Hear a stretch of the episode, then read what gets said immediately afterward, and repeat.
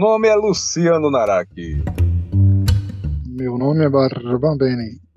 Meu nome é Paulo Kiskin. E esse aqui é mais um programa do Filosofia Filosofcast.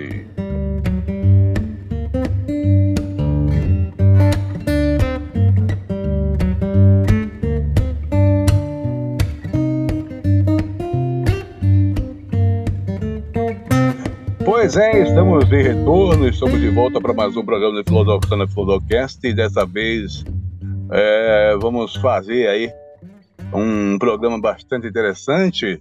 Eu chamo agora este menino, garoto maroto, Paulo Kiske, para dizer qual o assunto principal do programa do dia de hoje, Paulo.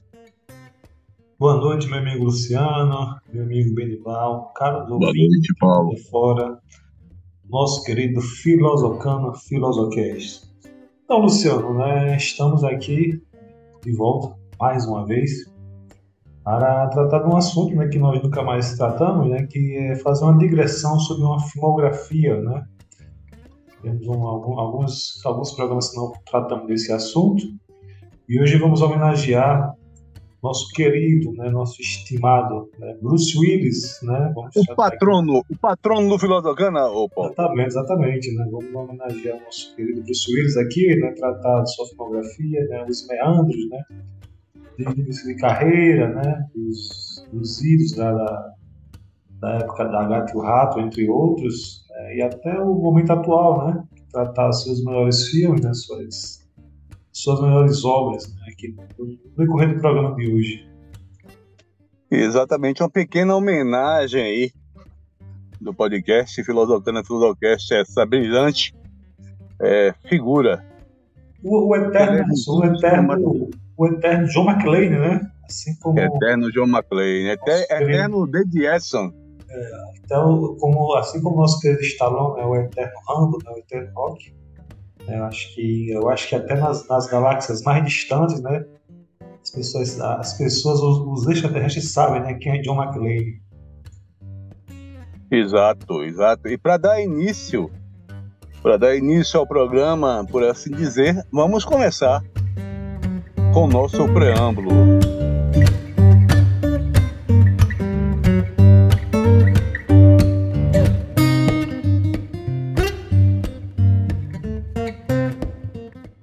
Preâmbulo de hoje temos dois assuntos é, bastante interessantes para ser discutido pelos podcasters do Filosofana.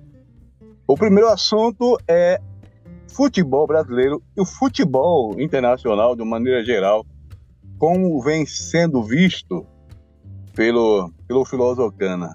Primeiro eu queria saber do Paulo e do, e do Beni, principalmente do Benival. Beni, é, você está acompanhando aí essa questão aí do da escolha do Diniz para técnico da seleção brasileira?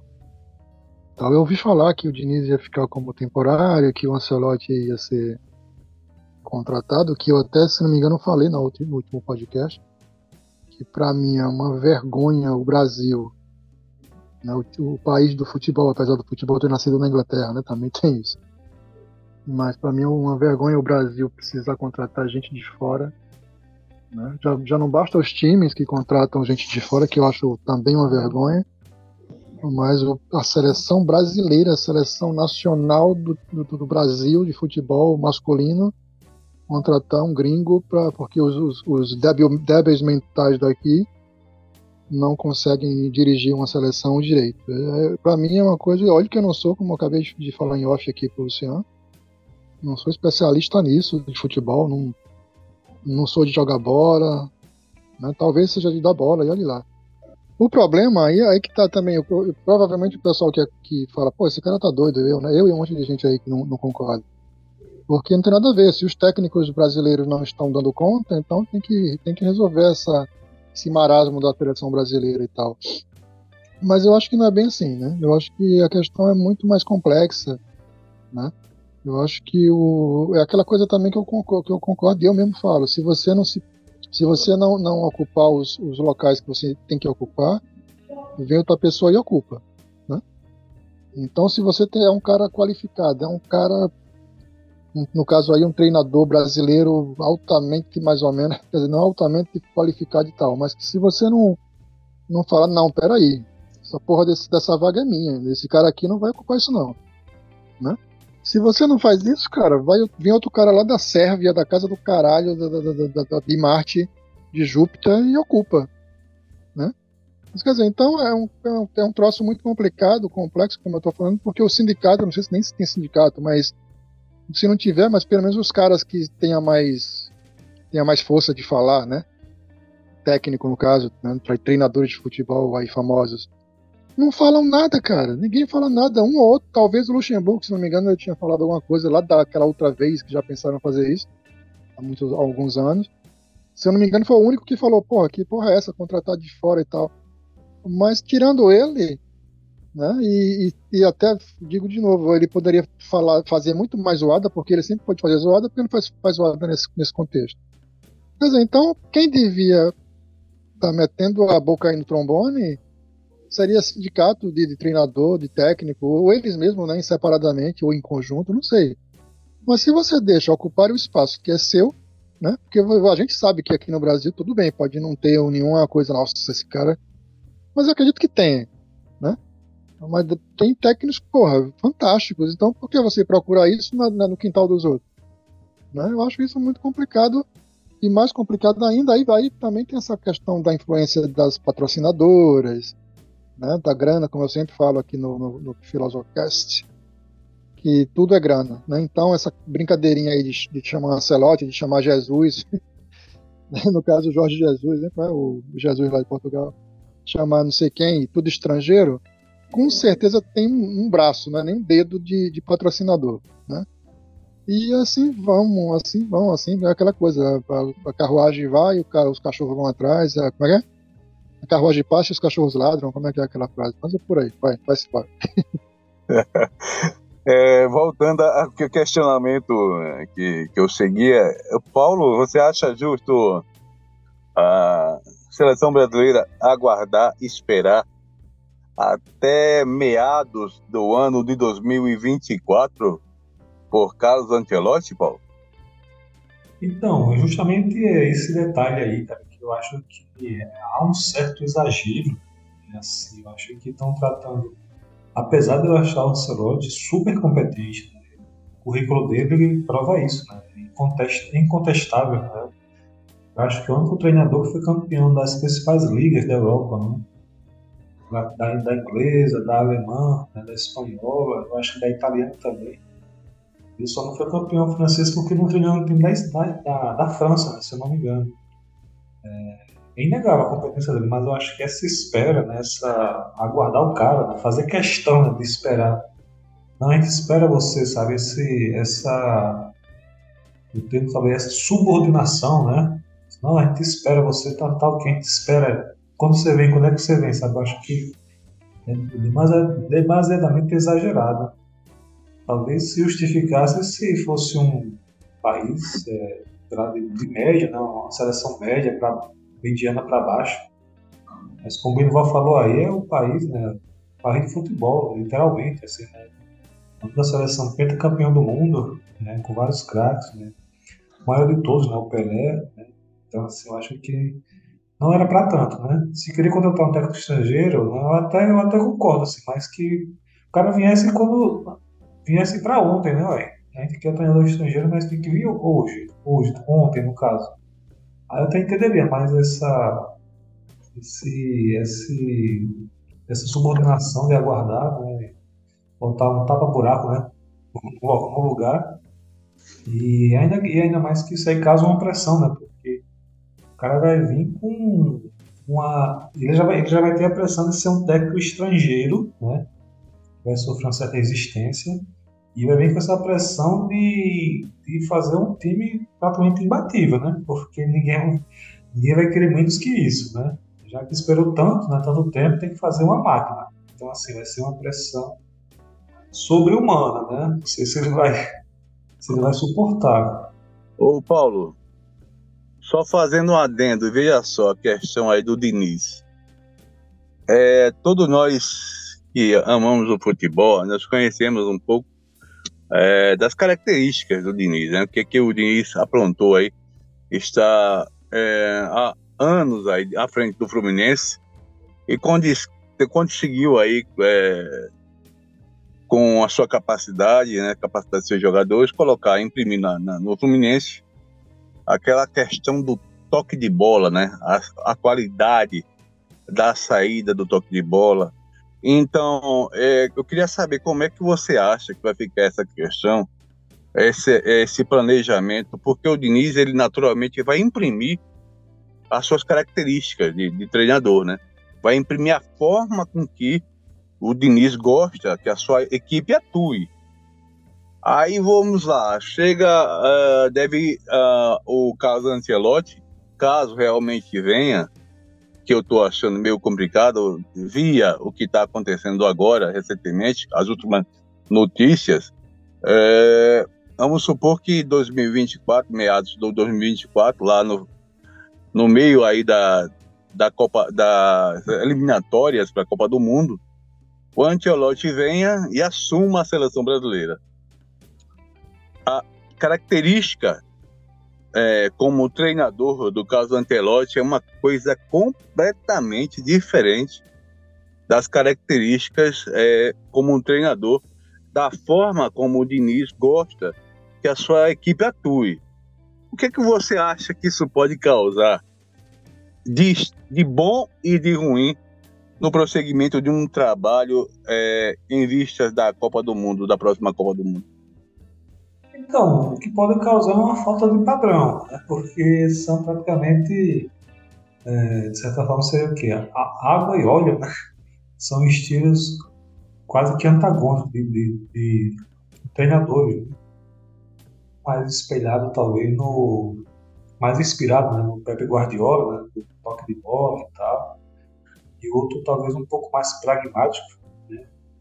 E assim, pode gerar uma falta de padrão. Né? É aquela história, já pensou se a seleção começa a voar, né? Com o Diniz e tal, jogando no final da bola, aí vem o Ancelotti, e aí muda tudo, né? Pelo menos no início, mas aos poucos, aos poucos ele vai ter que dar a cara dele. Então assim, muda, né? Então assim, já perde esse padrão, né? digamos, esse encanto. E vai ser estranho, vai ser no mínimo estranho isso aí. É algo quase que inédito isso, né? Eu não, não lembro de uma situação dessa né? na seleção brasileira. Né? Eu não lembro de esperar tanto tempo por um treinador assim. Eu acho que é, é muita. É desnecessário né, tudo isso. Precisava isso. Faz, faz, fazer a proposta, olha, tem isso aqui. Quer? Não, aqui não sei o que, pronto, não quer. Né? Já, já botava o treinador na mira assim já tentar outra coisa, porque é estranho, vai gerar uma. Pode gerar um desgaste desnecessário, né? Não, é aquela coisa, viu, Paulo? Que, é, é, me metendo de novo aí na sua, na sua vez de falar, digamos assim. Mas aí é que tá. Isso é por que essa, é, por que essa insistência com o cara que, que tá fazendo o famoso Q12? Tem alguma coisa aí por trás, né? É o que eu falei. Os dedinhos e o braço todo das, das patrocinadoras, de alguém influente, de empresário, empresário A, empresário B e tal. Outra coisa. Ô, Beni. Foi. Essa história de doce e depois você dizer que tem alguma coisa aí por trás, foi piada pronta não? Que demais! Ai, que delícia! Foi quase. né? Mas é por aí mesmo. Mas assim, ainda tem uma outra uma questão que até hoje, nenhum técnico brasileiro, tirando o saudoso é, é, João Saldanha, lá em 70 e 69, 70, né? A seleção do México lá e tal.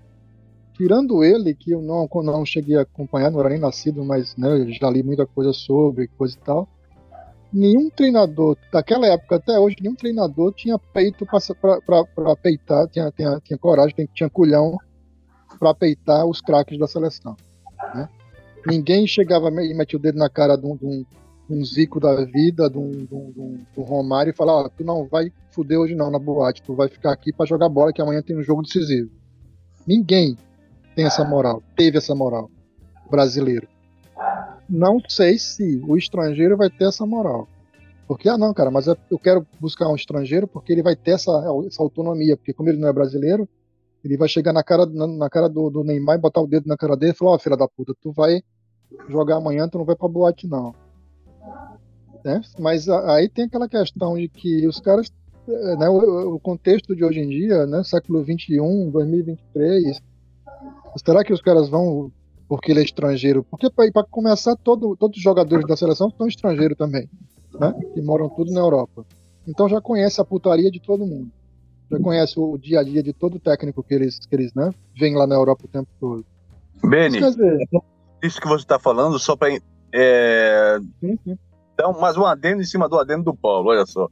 É, eu quero ver se o Ancelotti é, vai querer é, também, da mesma forma que ele vai ali olhar os jogadores estrangeiros, jogadores que jogam na Europa, se ele vai ter tempo e vontade de verificar também se os jogadores nacionais estão jogando também tão bem ou melhor que os jogadores estrangeiros. Será que os jogadores nacionais vão ter vez com Carlos Ancelotti acima da, à frente da seleção? Exato, cara, exato. Isso quer dizer, é, é o que eu falo, a questão é muito complexa, entendeu? Se eles, se, se eles dessem autonomia, né? A, a, a, CBF, a FIFA, a CBF principalmente no caso, e aqueles aqueles cartola, como chamam, né? Aqueles filha da puta lá que comandam, aqueles mafiosos da, da, dos jogadores, empresário e tal, desse autonomia para qualquer treinadorzinho mesmo, não precisava nem ser um, um Zagalo, sei lá, um cara desse famosão, mas qualquer treinador eles dessem autonomia do, do, treinador ter moral em cima dos jogadores, né? Claro, respeitando, né? Ninguém vai lá para ficar dando dando lição de moral. É, lição de moral pode, né? Não pode dar, não pode humilhar nem nada, que isso também não, não cabe em nenhuma situação. Mas ter moral para dizer, ó, oh, bicho, tu não quer jogar não? Então, como o Paulo acabou de falar, quer jogar não? Tá bom, então vou, vou chamar outro cara para jogar no seu lugar. Ah, não, cara. Só joga, é, é, a carta tá marcada, né? Há muitos anos que vem acontecendo isso, né? Então é difícil, é muito complicado. Não vai ser trocando jogar, trocando técnico, chamando o técnico de Marte, né? Pelo contrário, isso para mim isso aí é uma desmoralização, desmoralização nacional, entendeu? E esse fila da puta que vem, seja lá quem for, duvido que, que melhore o caráter, digamos assim, né? Na, da seleção e faça aqueles caras que não querem nada com a vida, porque ninguém ali quer nada com porra de seleção, eles, eles vão ali pra seleção jogar a pulso, como diz minha, dizia minha mãe. E, né, duvido que, que mude alguma coisa. Mudando um pouco de, de contexto, vamos é, deixar um pouco a seleção brasileira de, de lado e falar, falarmos um pouco aí é, do Campeonato Brasileiro, a situação atual que vive a, o Campeonato Brasileiro. Paulo, Tá gostando do Campeonato Brasileiro, da maneira que está seguindo? Você está gostando? Tá amando? Tá adorando? Tá achando um tremendo lixo? É que você está você tá vendo aí essa liderança é, tão grande aí do time do Botafogo em cima dos outros times? Então, Luciano, é, tá, tá, tá legal, cara, tá bacana, né? Tá bom porque é, surpreende, né? Acho que, de certa forma, o Brasileirão dos países mais famosos do né, futebol mundial. De certa forma, é o, quando dizem que é o campeonato é, nacional mais difícil né, de todos, é, eu acho que, que, é, que é verdade isso. Briga pau a pau ali com a Premier League, embora a Premier League seja disputada, mas no, no, final, no fim das contas é sempre, no máximo, quatro times né, que, que ficam ali brigando. É o City, o Liverpool, é, o, o, Chelsea né, e, o Manchester United, né, pouco por fora o Arsenal, né, mas fora isso não tem. Teve aquela surpresa né, do Leicester, mas ali é, é um, acho que é um, um como comenta Halley, né, cada 100 anos acontece aquilo. Aqui na nossa terra é diferente, né? Aqui você tem, apesar dos últimos anos, né, você tem realmente um destaque maior para o Flamengo e para o Palmeiras, mas assim, de certa forma os outros times correram atrás, né? Viram que se não se mexessem, ia ficar muito para trás. Né? Então, assim, ocorreu esse negócio que eles chamam da SAF, né? Que eles adotaram, não sei explicar em regra né, como, como é que funciona, mas seria mais ou menos como um, um, um grupo, né? Um grupo, um grupo privado administrado no futebol. Então, essa SAF que, que entre aspas, comprou o Botafogo, né? Acho que é do empresário inglês chamado John Jackson, acho que é isso Ele também é dono de um time na Inglaterra e um time da França. É, não sei se é dono de outros times aí. E ele adquiriu né, o Botafogo, né, entre aspas, assim. E eu acho que tem dois anos mais ou menos isso e reformulou um pouco né, o, que a bagunça que era o Botafogo, né? Deixou um treinador lá, o português, né, que eu acho até, tá até de saída, o Luiz Castro. Está indo para as Arábias. Al Nasser. Exatamente. Eu acho que eu tenho o Cristiano Ronaldo, inclusive, né? Time do Cristiano Ronaldo, exatamente. E ele deu o padrão, né, cara? O Botafogo tá jogando, não tá aquele. É, aquele futebol vistoso, né? Que daquele Flamengo do Jorge Jesus, né? Aquela máquina, mas tá jogando futebol bacana. Né, e disparou, né, cara? Disparou com o empate ontem no Fla-Flu. É, tá 12 pontos de liderança o segundo colocado. Embora o Grêmio tenha um jogamento, né, que não jogou no final de semana, teve um jogo adiado do, contra o Corinthians, o Botafogo está jogando muito bem, né? E vencer, vencer inclusive os, os adversários diretos, né? Palmeiras, Grêmio e Flamengo e todos na casa do adversário, né? Realmente bem surpreendente. E é bacana assim tem essa, essa, essa chacoalhada, né? Não fica muito óbvio, né? Geralmente quando começa o Brasileirão é sempre assim, ah, é Flamengo, Palmeiras, né? E mais, mais alguns correndo por fora, né? Dessa vez não, né? Dessa vez também bacana. Embora que saiba que 12 pontos são quatro rodadas, né? Então, assim, digamos que o Botafogo teria que ficar quatro jogos sem vitória, né? Digamos, perder quatro jogos seguidos, e o segundo colocado tem que ganhar quatro jogos seguidos. Mas não é algo de outro mundo, não, isso acontecer, né? Mas, mas sabe o que é, Paulo? É aquela coisa, é quando um time embala, rapaz. Tá acontecendo a mesma coisa com São Paulo agora, né? Com a presença aí a, a vinda do Dorival Júnior à frente do comando técnico do São Paulo, São Paulo ganhou uma vida ou uma sobrevida que ninguém esperava. É o mesmo time que há meses atrás era saco de pancada, apanhava de todo mundo. A mesma coisa que aconteceu com, com o Botafogo, né? Botafogo, há cerca de quatro meses atrás, a própria torcida pedia, clamava a saída do Luiz Castro. E ele deu a volta por cima. Quando e veja bem, quando esses dois times começaram a ganhar, já tem uma sequência aí, o Botafogo uma sequência muito grande de vitórias seguidas e o São Paulo está começando a sua sequência de vitórias também seguidas, né? Então o time ele começa a ganhar a questão eh, da motivação e principalmente da confiança, né? Um, é, é diferente você ver um time confiante jogando do que um, um time que está perdendo, que está é, com a motivação baixa. São do, do, duas questões, dois tipos de, de times totalmente diferentes. Né? Eu acho que eu vejo aí essa questão da confiança é muito importante né? para que esses, esses, esses times se mantenham motivados. Né? Isso. E tem aquela questão da sorte também, né? Quando o time tá com sorte de campeão, dá um chute no gol e a bola entra, né? Tudo dá certo, né, Paulo? É, tudo dá certo. Aquele jogo contra o Palmeiras, eu acho que foi assim, na casa do Palmeiras, né? Aquele chute meio que despretensioso, né? Do, acho que é o Tiquinho, né? O nome do, do atacante do Botafogo. Artilheiro, artilheiro. É artilheiro, né? Um chute despretensioso, a bola vai e entra e depois. Sobrenome de artilheiro também, né, o Paulo? É Tiquinho Soares. É, exatamente. E assim, e tem esse, tem esse lado, né? Mas assim, quando eu falo que não é nada improvável, porque se não me engano, até que a gente falou, falou do Diniz aí, o próprio Diniz passou por isso, né? Acho que tem uns, tem uns, sei lá, três anos mais ou menos, ele treinava, ele treinava o São Paulo e o São Paulo estava disparado também, estava meio que isolado na liderança e conseguiu perder o campeonato é, praticamente ganho. Né? Foi perdendo, perdendo jogos, perdendo jogos, e o Flamengo, eu acho que naquilo que o Flamengo foi campeão, inclusive. O Flamengo ganhou na última rodada, né? Estava disputando até, chegou disputando com o Internacional.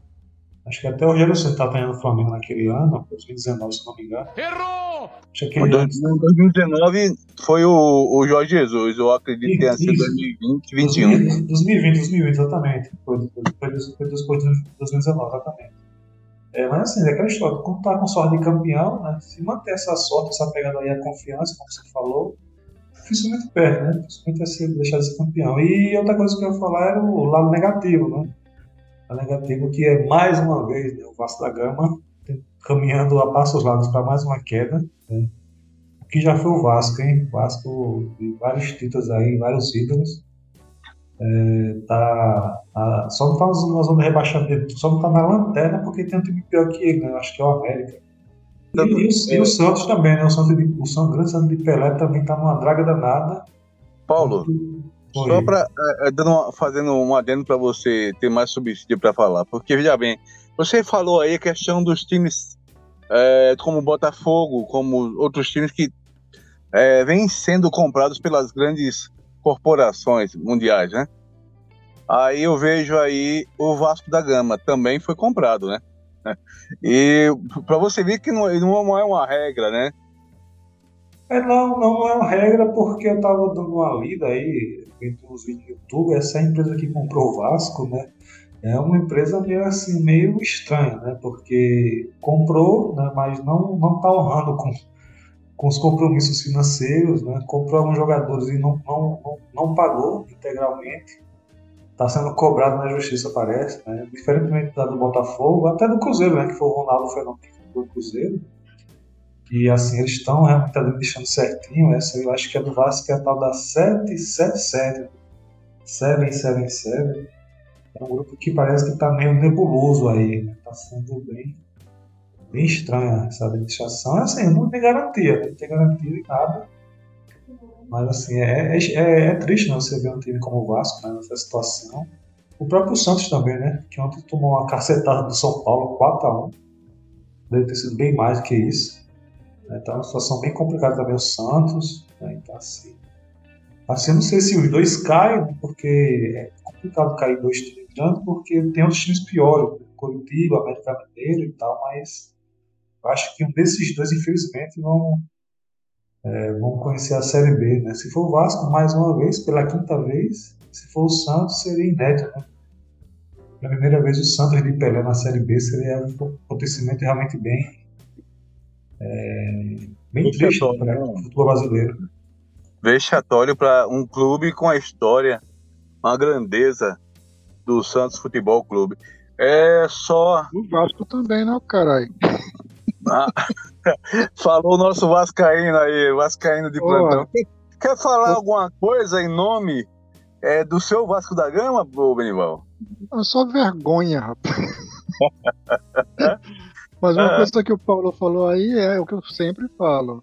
Né? É, é, compras escusas, que ninguém sabe como é que comprou, de, onde veio esse dinheiro, para onde é que vai o dinheiro e coisa e tal, né? Essas coisas que eu falo, cara. Não, é, porque às pra... vezes os caras só para lavar dinheiro, né? Se não, eu vou comprar não, lavagem, né? lavagem linda, lavagem linda, é. linda, linda. E depois pega o, joga, injeta o dinheiro, é, aí faz negociação, eu vi falando que ele comprou vários jogadores aí, mas alguns, alguns não pagaram, né? não pagou nem o time mesmo. É, dividiu, sei lá, em três vezes, pagou a primeira, a segunda e a terceira, está atrasado. Ele, 30, 70, 120, né? Casa Bahia. Exatamente, exatamente. Então, assim, comprar assim é fácil, né? É comprar assim é muito fácil. É isso, e depois de um preâmbulo tão extenso desse falando sobre o futebol brasileiro, vamos em seguida para o início dos nossos trabalhos, por assim dizer, e voltaremos daqui a instantes com o tema Bruce Willis. Até daqui a pouco, hein? Até já, pessoal.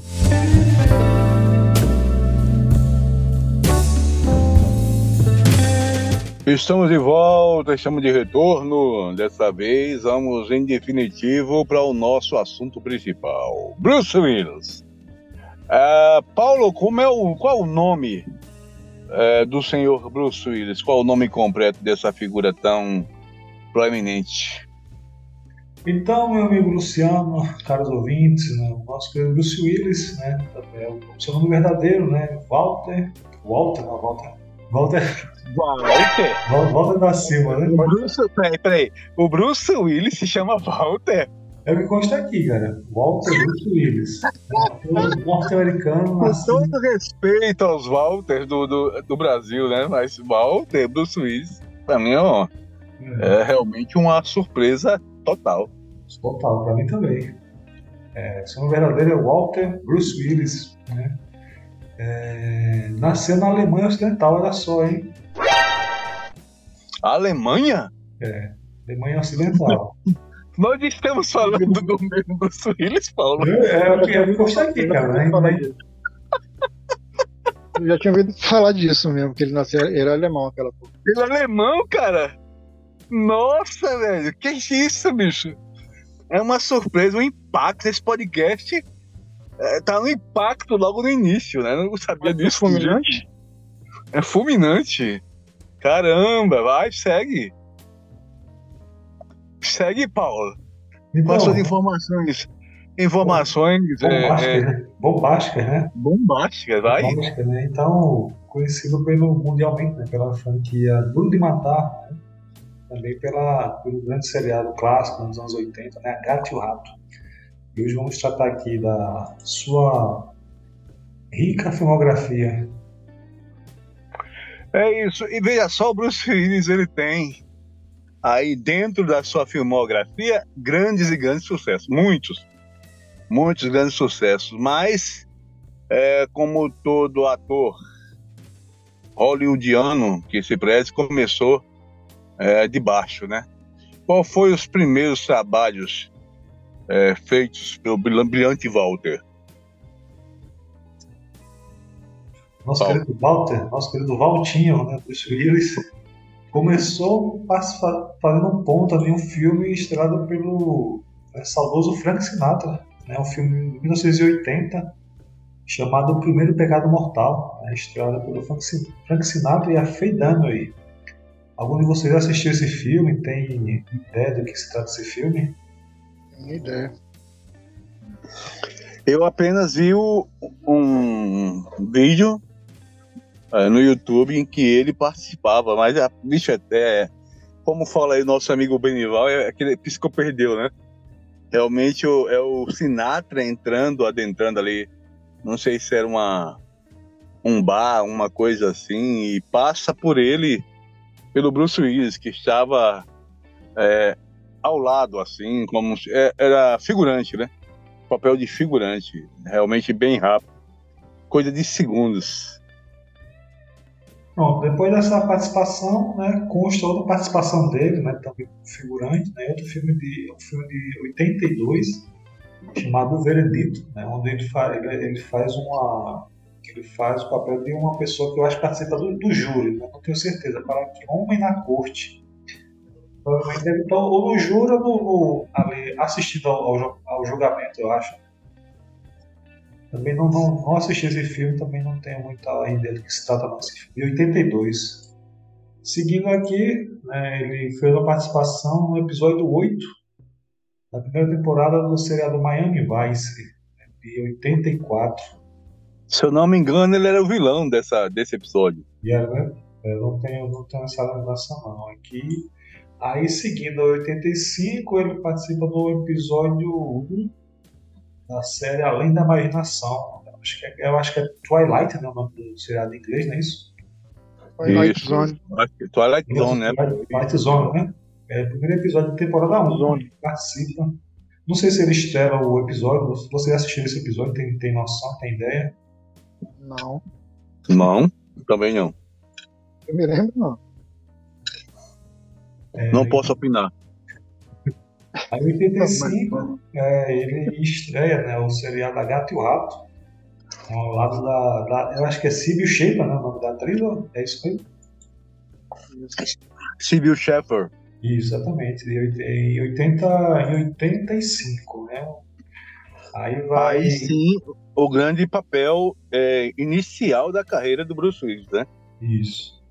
Ele fez é, o Moonlight, Moonlight, né? Que é o nome da. Na verdade, a Gato e o Rato é o nome. Foi dado aqui em português no Brasil, né? E o, é, o seriado, na verdade, se chama Moonlight, que é o nome que é dado para a empresa deles, tá? De, de, de detetives particulares, né? E essa série, Luciano, você pode falar para os nossos ouvintes como, como era o clima dessa série? Era mais, era mais comédia, investigação? Como era? ele é- era para ser a ideia inicial que tinham para o Moonlight é que fosse uma uma série investigativa mais puxando pro drama. Mas a veia cômica do David Edson, que era o nome do, do personagem aí do, do Bruce Willis, né, não deixou que isso acontecesse, né? E a coisa descambou aí é, para uma comédia romântica, na verdade, né? E eu, eu sinceramente, é uma das, das séries assim que eu tenho com, com maior é, carinho na minha lembrança, né? É, esse seriado A Gato e o Rato. Eu também, eu adorava aquilo ali, a música, a música, a trilha sonora muito boa, né?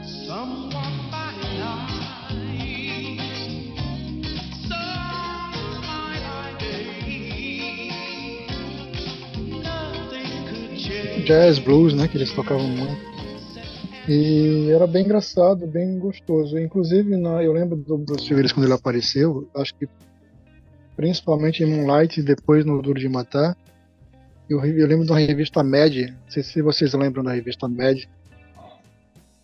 que ela fazia muita brincadeira com os atores de Hollywood e tal.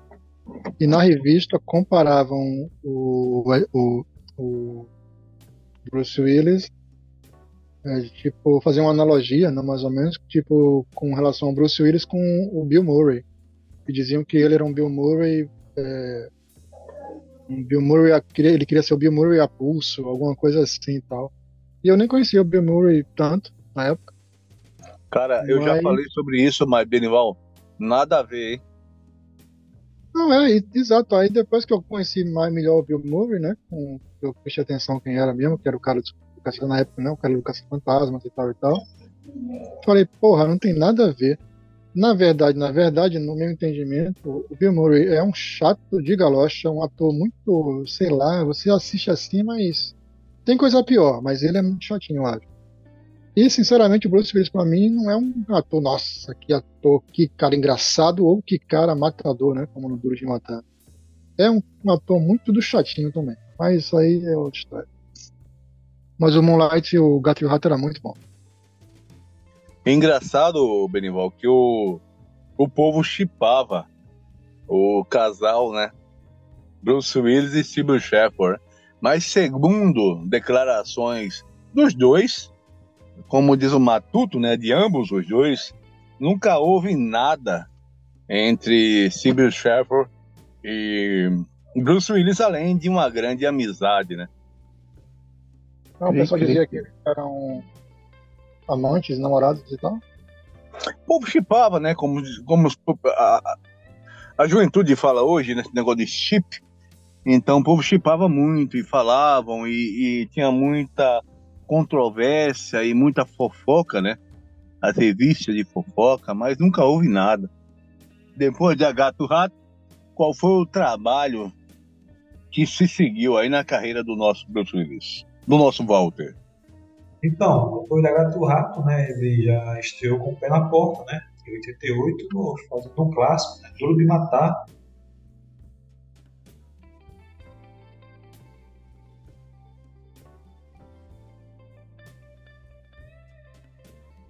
É um filme que surpreendeu, né, surpreendeu todo mundo que ninguém esperaria, né.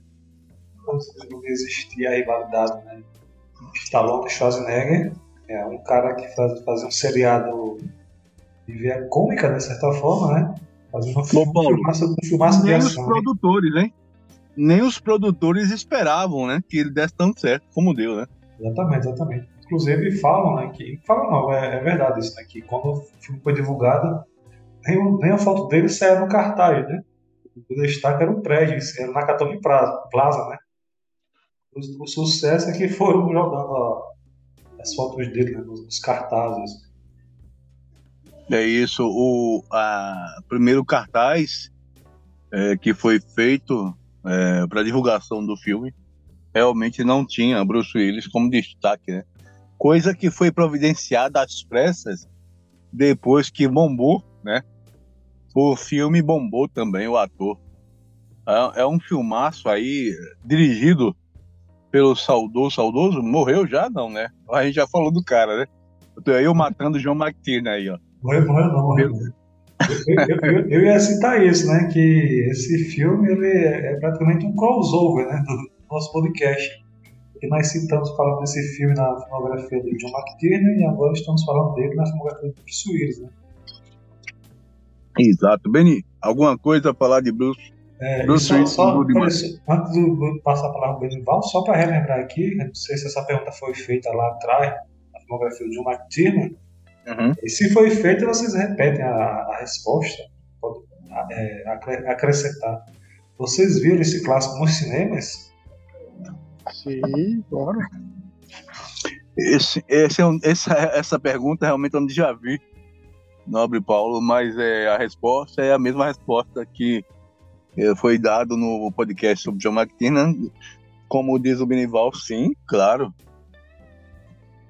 E, o, e repetindo a resposta, o impacto que vocês sentiram assim, foi, foi isso mesmo? Foi Fulminante. Fulminante. Foi. Não, Impacto Fulminante é outro filme, Benival. É outro Não, mas foi Eu tô com realmente foi, na cabeça agora, que vocês não param de falar isso. foi impactante mesmo, assim, pra época, assim, foi um estouro, Foi, literalmente. Filme foda, filme foda, filme foda. Aí Ah, que gostei, tá que, gostei é, que, é, que é a minha fala. Eu acho que o melhor filme, o Bruce Willis nunca mais fez um filme igual aquele. Talvez o 2, que é legal também, eu acho bem interessante. Mas Duro de Matar um deixou todo mundo de boca abrida, como se diz. Cara, eu concordo muito com, com o Benny quando ele fala sobre isso. Em matéria de ação, Não, foda. realmente nada na carreira de Bruce Willis foi tão impactante como o Sim. Duro de Matar, né? É, Foi duro de fazer outro filme igual aquele, né? Porque não fez, né? né, Ele saiu, ele se aposentou agora e tal, e não conseguiu fazer um filme que chegasse aquele, aquele ali. Como eu falo, talvez o, talvez o 1, o 2 no caso, mas é meio, né? Estranho. Fazendo aqui um- uma comparação, Benival, é como aquele atleta da- da- das Olimpíadas que de saltos, é, salto em altura, né? Que sobe o tarrafo. É, eu acho que esse, os diretores, os produtores subiram o tarrafo demais, demasiadamente, e depois não conseguiram mais Uhum. chegar na, naquela, na altura que foi o, nesse esse danado desse do de matar o primeiro, né? Sim, sim, eu concordo. É mais ou menos isso aí. Então, senhores, seguindo aqui com a filmografia do nosso querido Bruce Willis, no mesmo ano, né, em 88, eh, nós temos um filme chamado Assassinato em Hollywood, né, estrelado pelo, pelo nosso querido Bruce Willis, né, onde ele contracena com James Garner e Malcolm McDowell. né. Consta aqui que é uma comédia dramática, né, mas eu, não, eu confesso que eu não assisti esse filme, assim, não tenho lembrança. Vocês assistiram? Tem alguma algo para passar para os nossos ouvintes? Também não. Se assistir, não lembro. Mas isso é é bom para eu poder dar aqui um, um lembrete para os nossos ouvintes, né? A, a ideia desse podcast não é falarmos é, pormenorizadamente sobre os filmes do Bruce Willis, tá, gente? Nós vamos aqui fazer somente a, o ampassant de cada filme, nos detendo apenas sobre os filmes mais conhecidos do ator, porque senão nós vamos ficar aqui até o ano que vem, o ano de 2024, na verdade, que a, final, a filmografia do homem é extensa, hein? tem existência, né? Infelizmente com muitas bombas, né? Não no bom sentido, né? Mas assim, vai ser, vai ser literalmente uma maratona ver esse podcast aqui. Então, realmente, como É o isso, é isso. Luciano falou, muitos filmes nós vamos só citar mesmo, né? Passar por cima, só para não deixar em branco. Né? Mas assim, os mais famosos, né? mais, mais importantes, dá uma, dar um destaque maior. É isso. Segue, Paulo. Seguindo aqui em 89, ele fez uma comédia, né? Essa aqui mais, mais famosa, né? Que é aquele filme Olha Quem Está Falando. Ele faz a voz do personagem principal, né? Isso aqui é um filme bem famoso, John Travolta, né? Isso, acho que Christy Alley.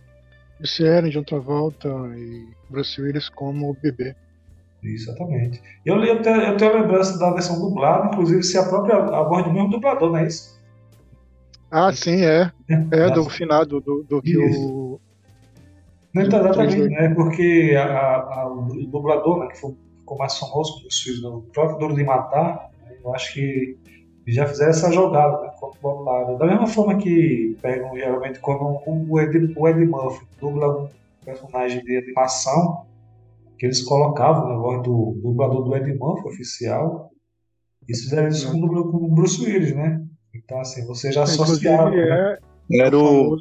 é, é, senhores, era o.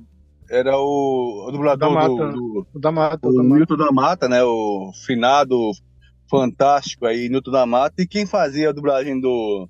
Até hoje o faz, né? Que é o dublador de John Travolta, o dublador do. Do nosso Ed Murphy é o Mário Jorge, né? Excelente dublador também. É, E aproveitando aqui só né, esse momento dublagem, né? Em breve fare- faremos um programa dedicado à dublagem brasileira, não é isso? Mais um podcast e gigante que vai ser, hein? Gigante, né?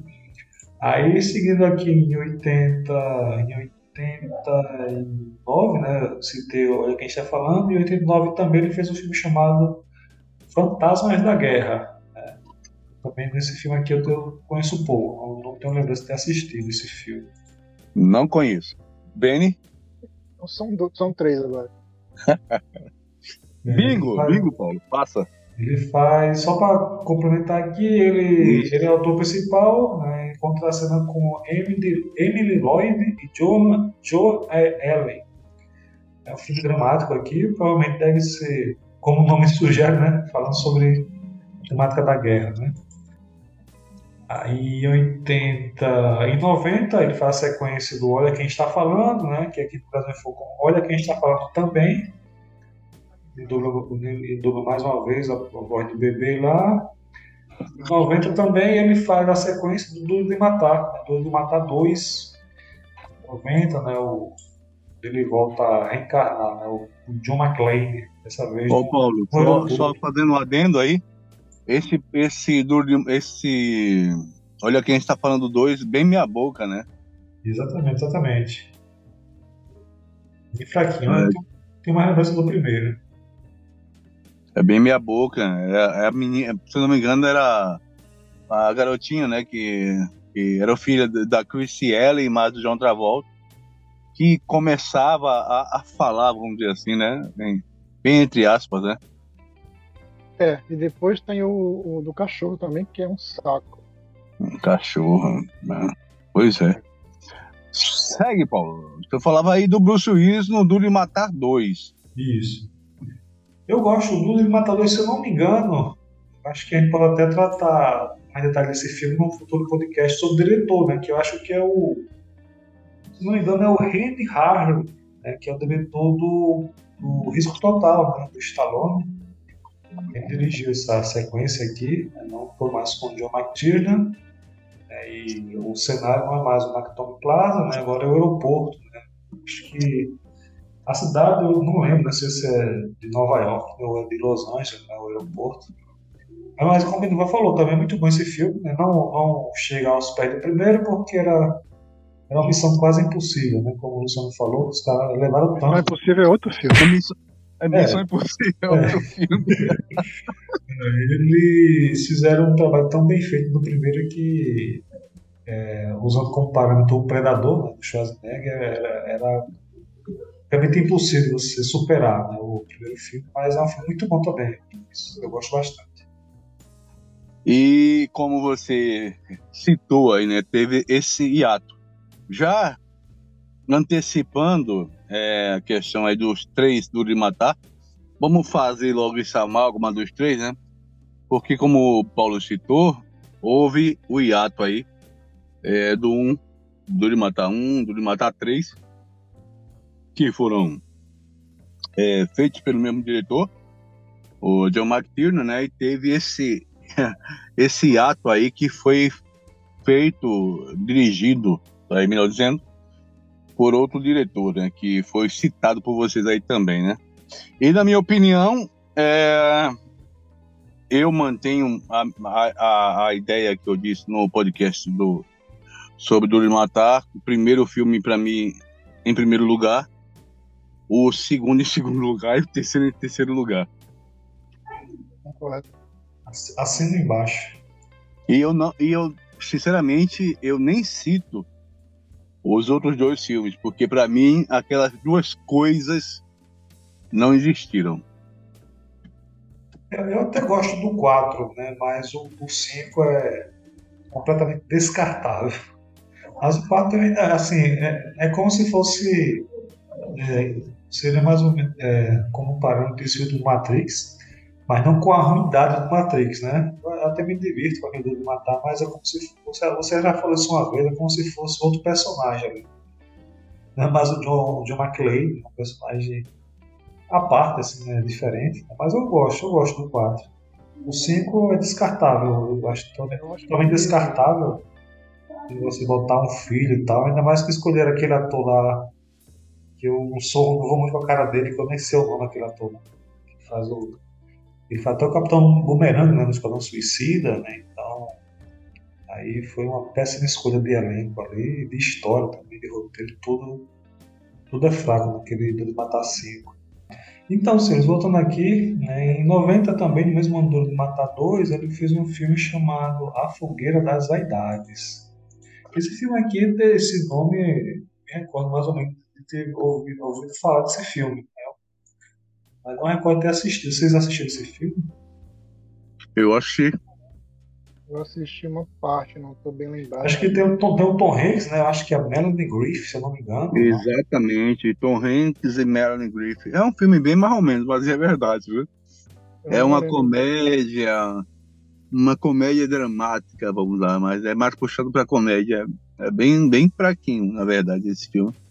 Não gostei eu, muito dele, não. Eu lembro mais da Melanie Griffith e do Tom Hanks. Não sabia nem que o Bruce Willis estava lá, não tô lembrado dele. Yeah.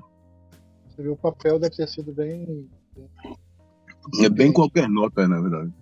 Vindo aqui, é, no ano seguinte, é, em 91, ele fez Pensamentos Mortais, né, contrastando aqui com a Demi Moore, né, que mais tarde, não sei se já era casado ou não, né, mas eles viriam né, a ter um relacionamento, né, um casamento. Mas aqui eu não, não, não, não lembro de ter assistido não, também. Pensamentos Mortais. Cara, esse Pensamentos Mortais, se eu não me engano, é que ele fazia, ele faz um papel, é outro vilão, né? Ah, vamos lá, um vilão da, da, da vida moderna, da, da vida real, melhor dizendo. Ele fazia um marido abusivo, né? É, também é, faz parte aí do conjunto do leque de filmes marromenos é, da carreira do Bruce Willis. Esse filme foi um fracasso de crítica e de público também. Então, no mesmo ano, 91, esse filme aqui eu tenho lembrança de ter assistido, ele fez um filme chamado O Último Boy Scout. O Último Boy Scout. Scout, né? Ó. Também não é um filme ruim. Eu não acho um filme ruim, mas também não é essa Coca-Cola toda, não. É, é, é, faz parte, mais uma vez, falando daqueles filmes bem meia-boca do Bruce Willis. Mas, é, desses três aí que você falou pra cá, eu ainda considero esse o melhorzinho, viu, da, da desse trio. É, uma curiosidade, que eu, uma curiosidade que eu não tenho a lembrança é que esse filme foi dirigido pelo saudoso Tony Scott. Véio. Tem essa, né, o irmão do Ridley Scott. Não, não sabia muito. Passou ontem na TV a cabo aqui. Interessante. Último musical? Sim. Eu acho que passou tava... onde? Passou na, na FX, uma, uma dessas aí que eu não me recordo agora. Esqueci. Eu acho que ele tá no catálogo da HBO Max, se eu não me engano. Se eu não me engano, tá lá no catálogo. E em 91 também ele fez outro filme, isso aqui também famoso, né, mais de comédia, que era o Hudson, Hudson Hawk, né, O Falcão Está Solta. Hudson Hall. Chatinho pra cacete, eu lembro. Era meio, ah, comédia, era meio comédia besterol, mas se não me engano, era um negócio meio assim. É, um filme meio, é meio distópico, como dizem hoje também. Sei lá, um chato pra cacete. Aquela velha história que diziam que ele fazia comédia e eu não achava a mínima graça nele. Salvo, salvo o gato e o rato, que mesmo assim ele já tinha hora que ele enchia o saco, mas tudo bem. Aí, seguindo aqui, ele tem um filme que consta aqui, Billy Batgate, O Mundo a Seus Pés. Isso aqui eu não tenho lembrança, têm... negócio. Ah, isso aí eu também não assisti.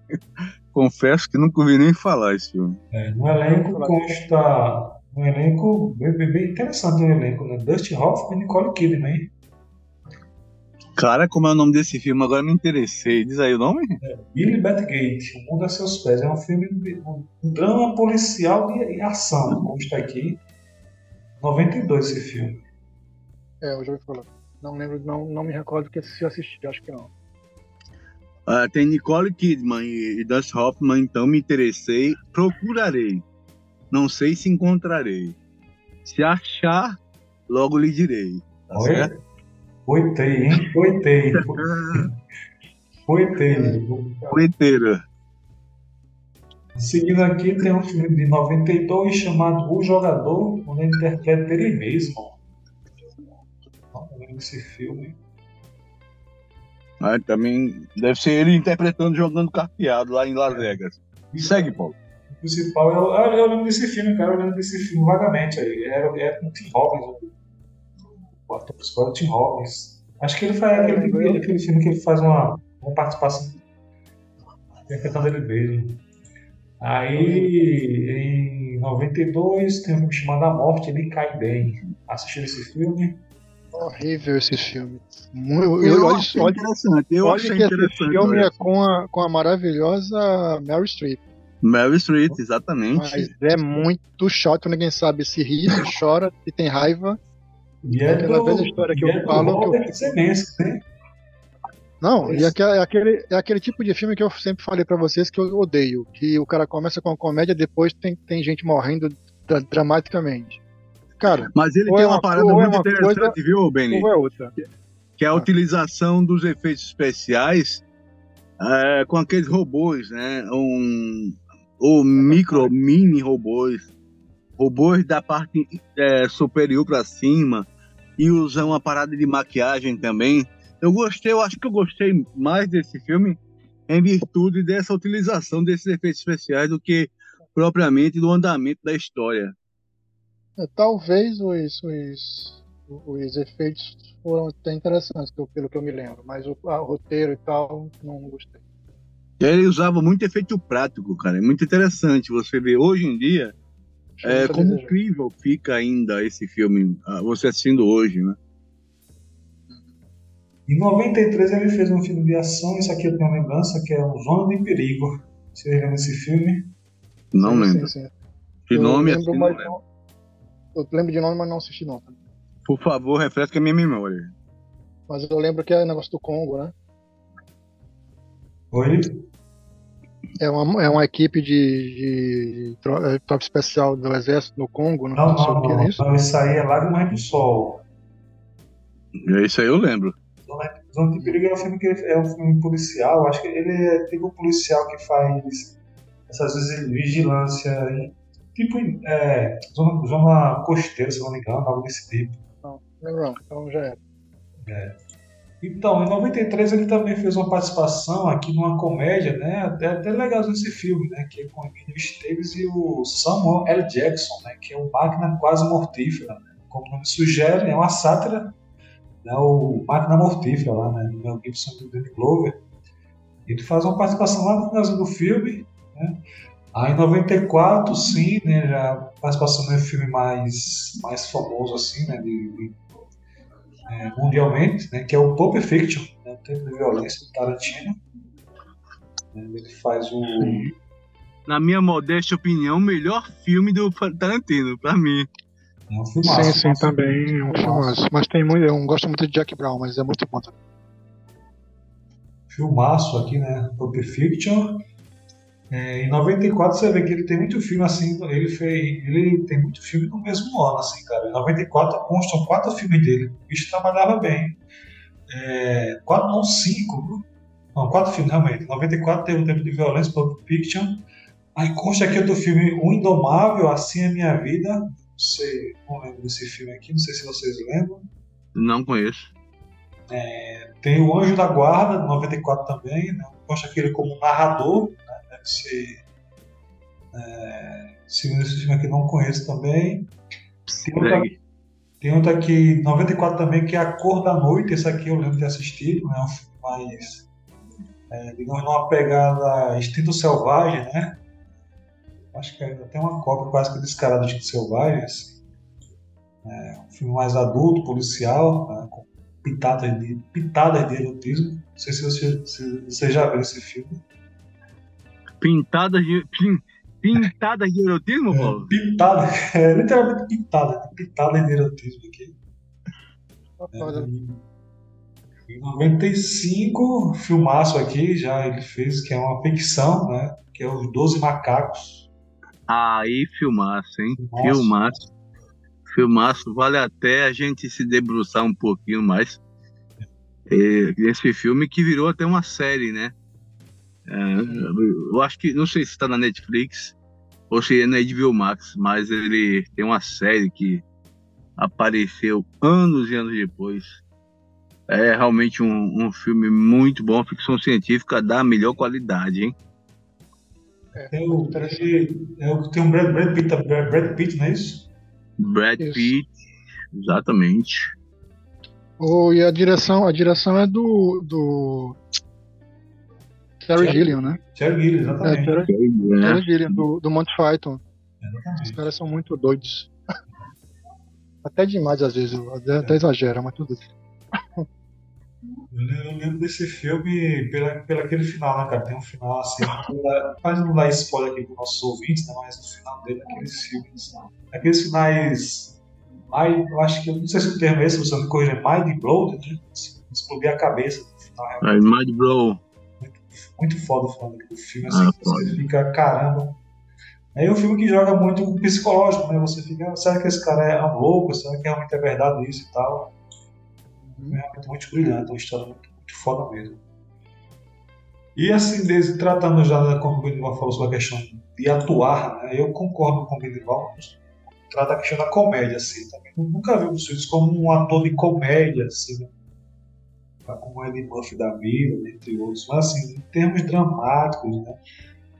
Realmente não é nada espetacular assim, mas eu acho que pontualmente sua carreira, né? depois a gente pode tratar em outros aqui, mas é, contando com isso aqui com os macacos, é, pontualmente ele tem umas atuações bem, bem interessantes, né? no mínimo interessantes, assim, né? nada assim digno de Oscar e tal, mas eu acho até que se você pegar, comparado né, os outros brucutus da época, né, Stallone e Schwarzenegger, eu diria que o Bruce Willis é o, digamos assim, o mais ator, né, dos, o mais ator dos três seria o Bruce Willis. Não sei se vocês concordam com esse pensamento. Se, se não concordar, tá tudo bem, podem dar as suas vossas opiniões aí. Olha, É aquela coisa que vocês falaram no, no, no preâmbulo, né? Isso conta também, cara, muita sorte, né? Do, do- dele de cair na graça de algum amigo que é que tem o poder de dar um papel massa, de, dele ler o roteiro e falar, porra, que filme, caralho, vou fazer. E meter, as, meter os peitos mesmo em fazer. É como o Mick Jagger. O Mick Jagger tem uma frase massa que ele fala, o cara fala pra ele, porra, vocês, têm, vocês são a maior banda de rock, rock and roll da história que ainda tá em, tá em, em atividade e tal. Mas não, a gente é bom. Agora a gente não é, não é o melhor do mundo, assim. Aí ele fala, aí, não, aí o cara fala, mas vocês né, ralaram muito, é muito, muito bom e tal. Isso aí a gente teve muita sorte. Porque Oi, se gente. você for em No- se você for em Nova York, se você for em São Paulo, se você for em Londres, tem gente muito boa, ou melhor do que a gente tocando no metrô. Exato. Por que aquele, e por que aquele cara não tá fazendo rock e, e e sendo famoso há 50 anos como a gente tá? Então, velho, é. Né, Bruce Willis, realmente, você tem razão, Paulo. Ele tem uns filmes que são muito, né, como o Pulp Fiction, como Doze Macacos, que são papéis, né, assim, fortes, né, que, ele, que deram para ele, né, que ele, que ele interpretou. Mas que eu continuo a dizer que ele não é essas coisas todas, não. Mas que, assim, fez o papel dele, né? Assim, cumpriu o combinado lá com o Caba e fez o papel direitinho lá e tal, mas é, é complexo, né? Esse negócio de talento, de sorte, disso, daquilo, mas vai por aí. Mas eu passo, lá, passar a palavra pro nosso amigo Luciano aí, fazer sua breve digressão. Não, eu concordo plenamente com, com o Benny, só dizendo aí, você falou do Mick Jagger, né, o, o Benny? Hum. É, segundo o Luciano Gimenez, o grande problema do, do Mick era que ele não é um Jagger.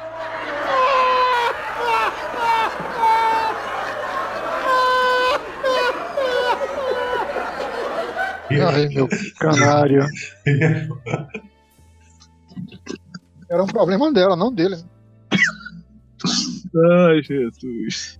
Sai, vai. Fala Segue, besteira e fica com onda. Vai. segue, Paulo. Segue, que eu esqueci de falar. é, em 95 ele fez um filme chamado Grande, Grande Hotel. Não é o Grande Otelo, né? é Grande Hotel o nome do filme. Né? Mas não tenho lembrança desse filme não. Vocês, deixa eu ver só como que é o elenco lembro. aqui. Eu assisti esse Uma, uma, filme. uma comédia, Ah, né? É com a é com a Madonna?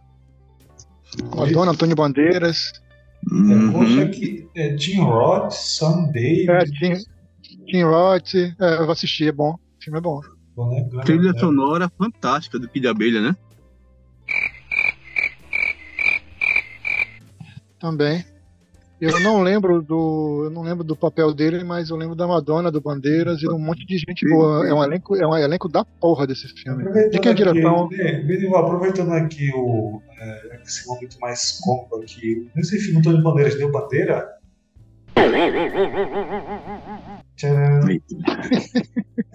Ai, meu canário de novo. Tá demais esses meninos hoje. Tá demais esse menino malino. De quem é a direção, Paulo? Do, do de hotel que eu não lembro, não me, não me recordo. Aqui constam três, três diretores, Benival. É Guy- Alisson, é Alisson, Alisson Alexander Rockel e Robert Rodrigues. Ah, o Robert Rodrigues também, né? É. Eu achava que era do Guy Ritchie, mas tudo bem. Aí aqui. Mas é isso, mesmo- é isso mesmo, confirma a minha, o meu- a minha fala da Madonna tá tá no filme e tudo mais? Isso aqui, aqui não, aqui, deixa eu ver, não aparece o nome dela nos créditos, né? Deixa eu ver só, só para confirmar aqui, né? Para falar com os nossos ouvintes eu tô confuso se é esse ou se não é esse. Deixa eu ver aqui. Cara, eu queria ver a capa do filme. Pela capa do filme daria para ter um. E aqui pelo Adoro, Cinema só constam o nome de três, três atores, né? Tim Roth, Sam Davis e Valéria Gol- Golino. Mas e pela capa aqui, eu acho que tem uma pessoa que parece uma Essa, essa Valéria Bolino, será que Bolino muito ela? É, Em 95 Vamos, vamos. também, né? Já falamos aqui, Dura de Matar a Vingança. Em 96 ele fez um filme, esse aqui eu lembro também, que assisti no SBT, inclusive, que é O Último Matador. É um filme que tem uma pegada, se não me engano, é uma pegada mais de Velho Oeste, né? Não sei se vocês assistiram esse filme. Eu achei lembro bem mais ou menos esse filme, viu? Bem eu mais ou menos. E a direção dele é do Walter, coincidência, né? Walter Hill, né? O Walter foi segundo dirigido pelo Walter Hill, né? que é diretor do 48 Horas, né? eu lembro vagamente desse filme. Não lembro. E aí, em 96, consta aqui a participação dele no, no, no Beavis and Butthead, Detonam a América. Eu acho que ele dubla o personagem. Em 97, já outro filmaço, né? Já conhecido, O Quinto Elemento, de 97. Filmaço. Gosto muito desse filme do caramba. O filmaço. Quinto Elemento, de 97? Exatamente. Ah, 95. aí- 95 não. pô. 97, consta aqui 95, 97. 97. Rapaz, pra mim é 95, mas tudo bem. É, consta aqui 97, né? Do Luke, Be Luke Besson, né? Besson. Luc Besson. Luke Com a Besson, Mila, a lindíssima, belíssima Mila Jojovic. ainda hoje. viu? Ainda hoje. Gary Oldman, né? Se eu não me engano, Gary Oldman também né, tá no filme. Gary Oldman. E aquele ator que fez o, É o Chris, O- Chris o Frodo Bolseiro, como é que é? Aquele, o tio do Frodo. Ian, É, Ian, Ian Holm, né? É, isso, isso, isso. Que faleceu ano passado, eu acho.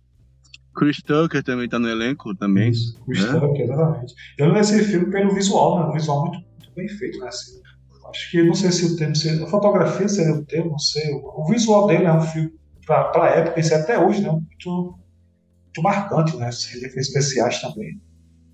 E a direção de arte é belíssima do, do Quinto Elemento. Exatamente. Ele tem, ele tem uma pegada steampunk, né? Uma, uma coisa totalmente, né? Exatamente, É muito, muito revolucionário pra época. Gostei pra caramba desse. Inclusive os, efe... Inclusive os efeitos até hoje não são ruins, não. viu? Não só não, com certeza. São bastante interessantes. Envelheceu muito bem.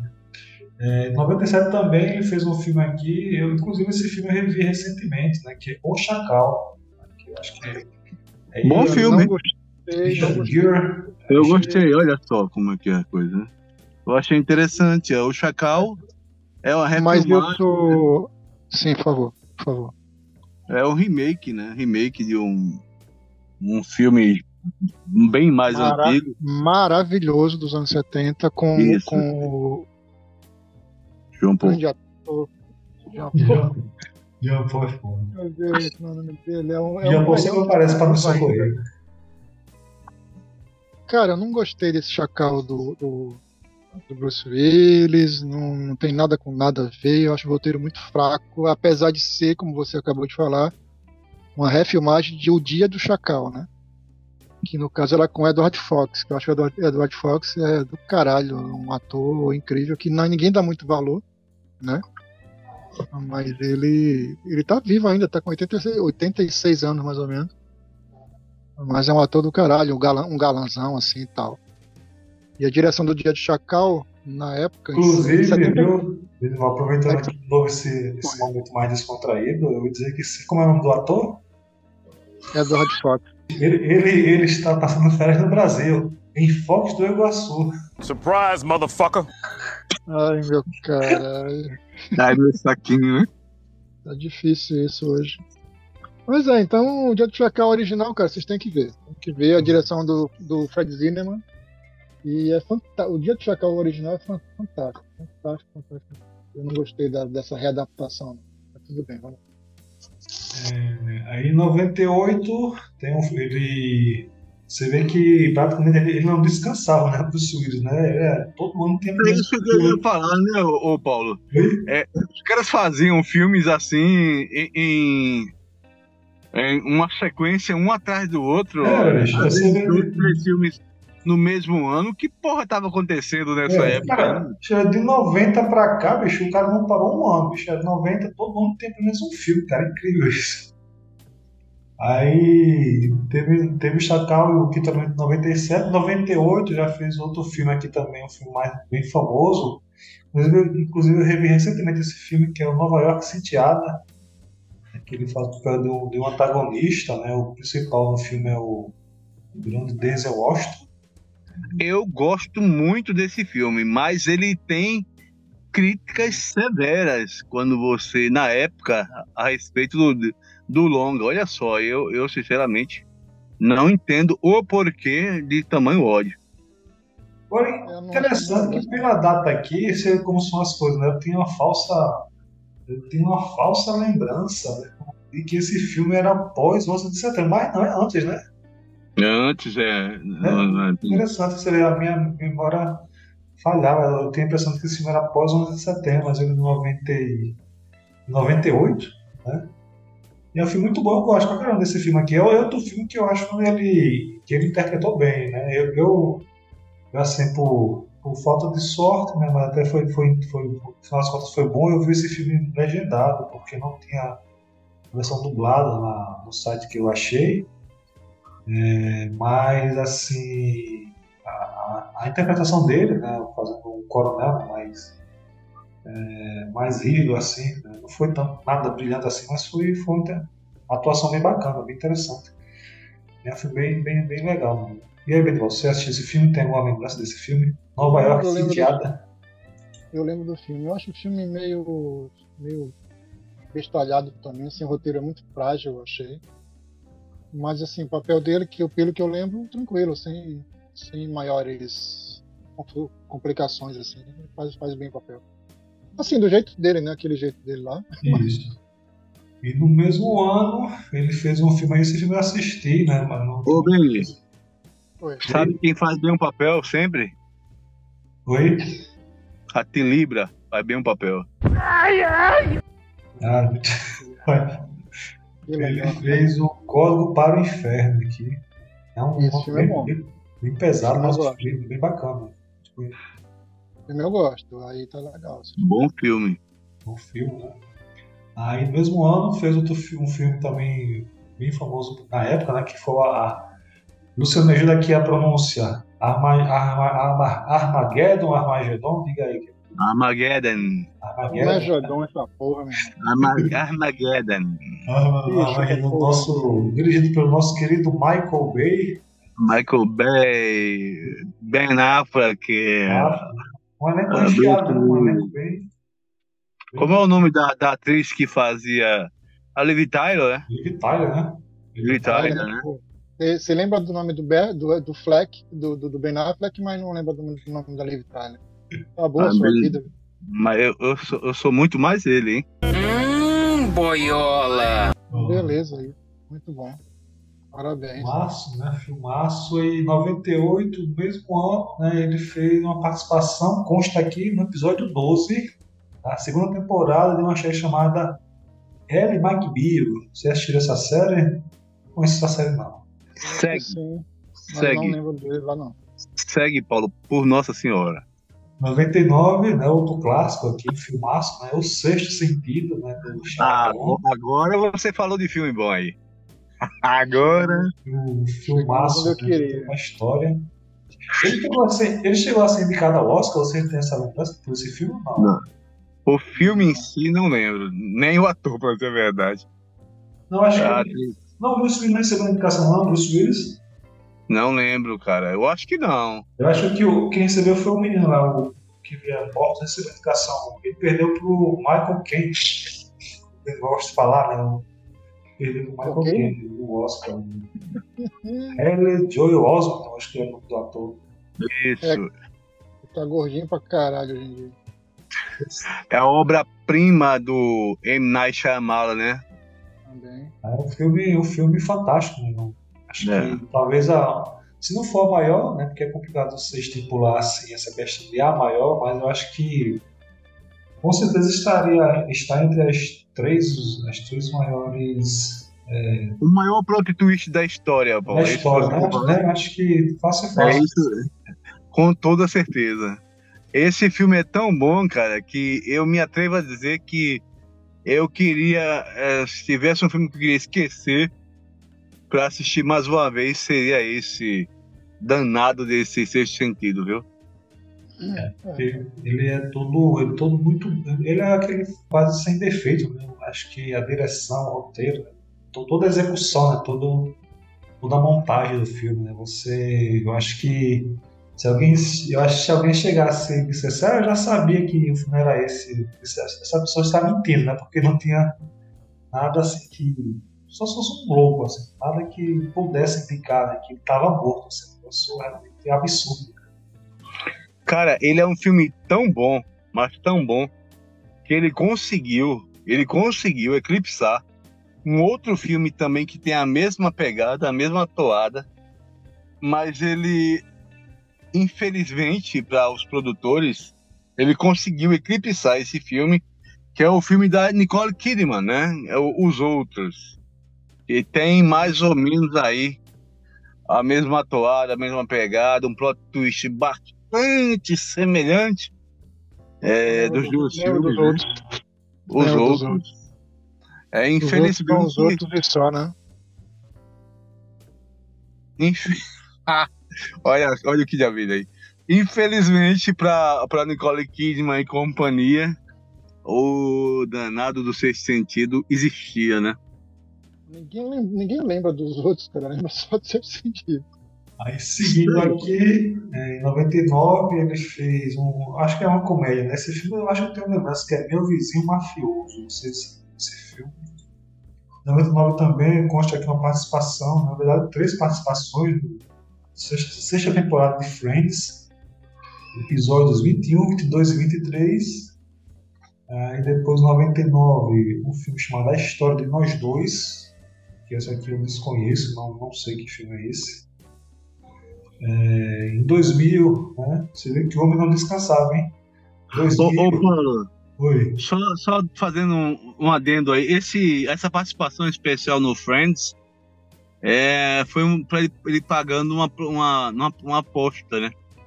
Ele fez uma aposta com outra pessoa, um, ele foi o diretor do, do Friends e perdeu a aposta, né? E para pagar a aposta, ele ia participar, fazer essa participação especial, como acabou acontecendo. Olha só, é interessante. É, aí em 2000, consta aqui o filme fala Duas Vidas, né? Eu acho que esse filme tem uma lembrança, não sei se você assistiu. Muito bom filme, eu gostei pra caramba desse filme, viu? Duas Vidas. Aí em 2000, né, eu, eu volto a trabalhar com o Shyamalan no Corpo Fechado, né, filmaço também, que eu gosto bastante. É um filme que eu acho muito, eu tenho minhas, minhas, minhas coisas contra esse negócio do Corpo Fechado e a trilogia, né, que eu nem sabia que era trilogia aquela porra, mas é. Qual é nome? Não sei. Repete aí, Benivaldo, não entendi essa última parte. Não, que é uma trilogia, não é isso? Corpo ah, Fechado, isso, aí isso. tem outro, virou, tem outro, tem outro. É, virou uma trilogia muitos anos depois, né? É, eu fico meio assim, não sei, tem uma coisa naqueles filmes, nesses filmes dessa trilogia que me deixa muito nervoso, muito, sei lá, muito besta, eu acho, talvez. Mas tudo bem, vamos lá. Aí, em 2001, ele fez um filme chamado Vida Bandida. Esse filme eu não assisti. Também, uma, uma, esse filme é, tem aí a trilha sonora do Lobão, né?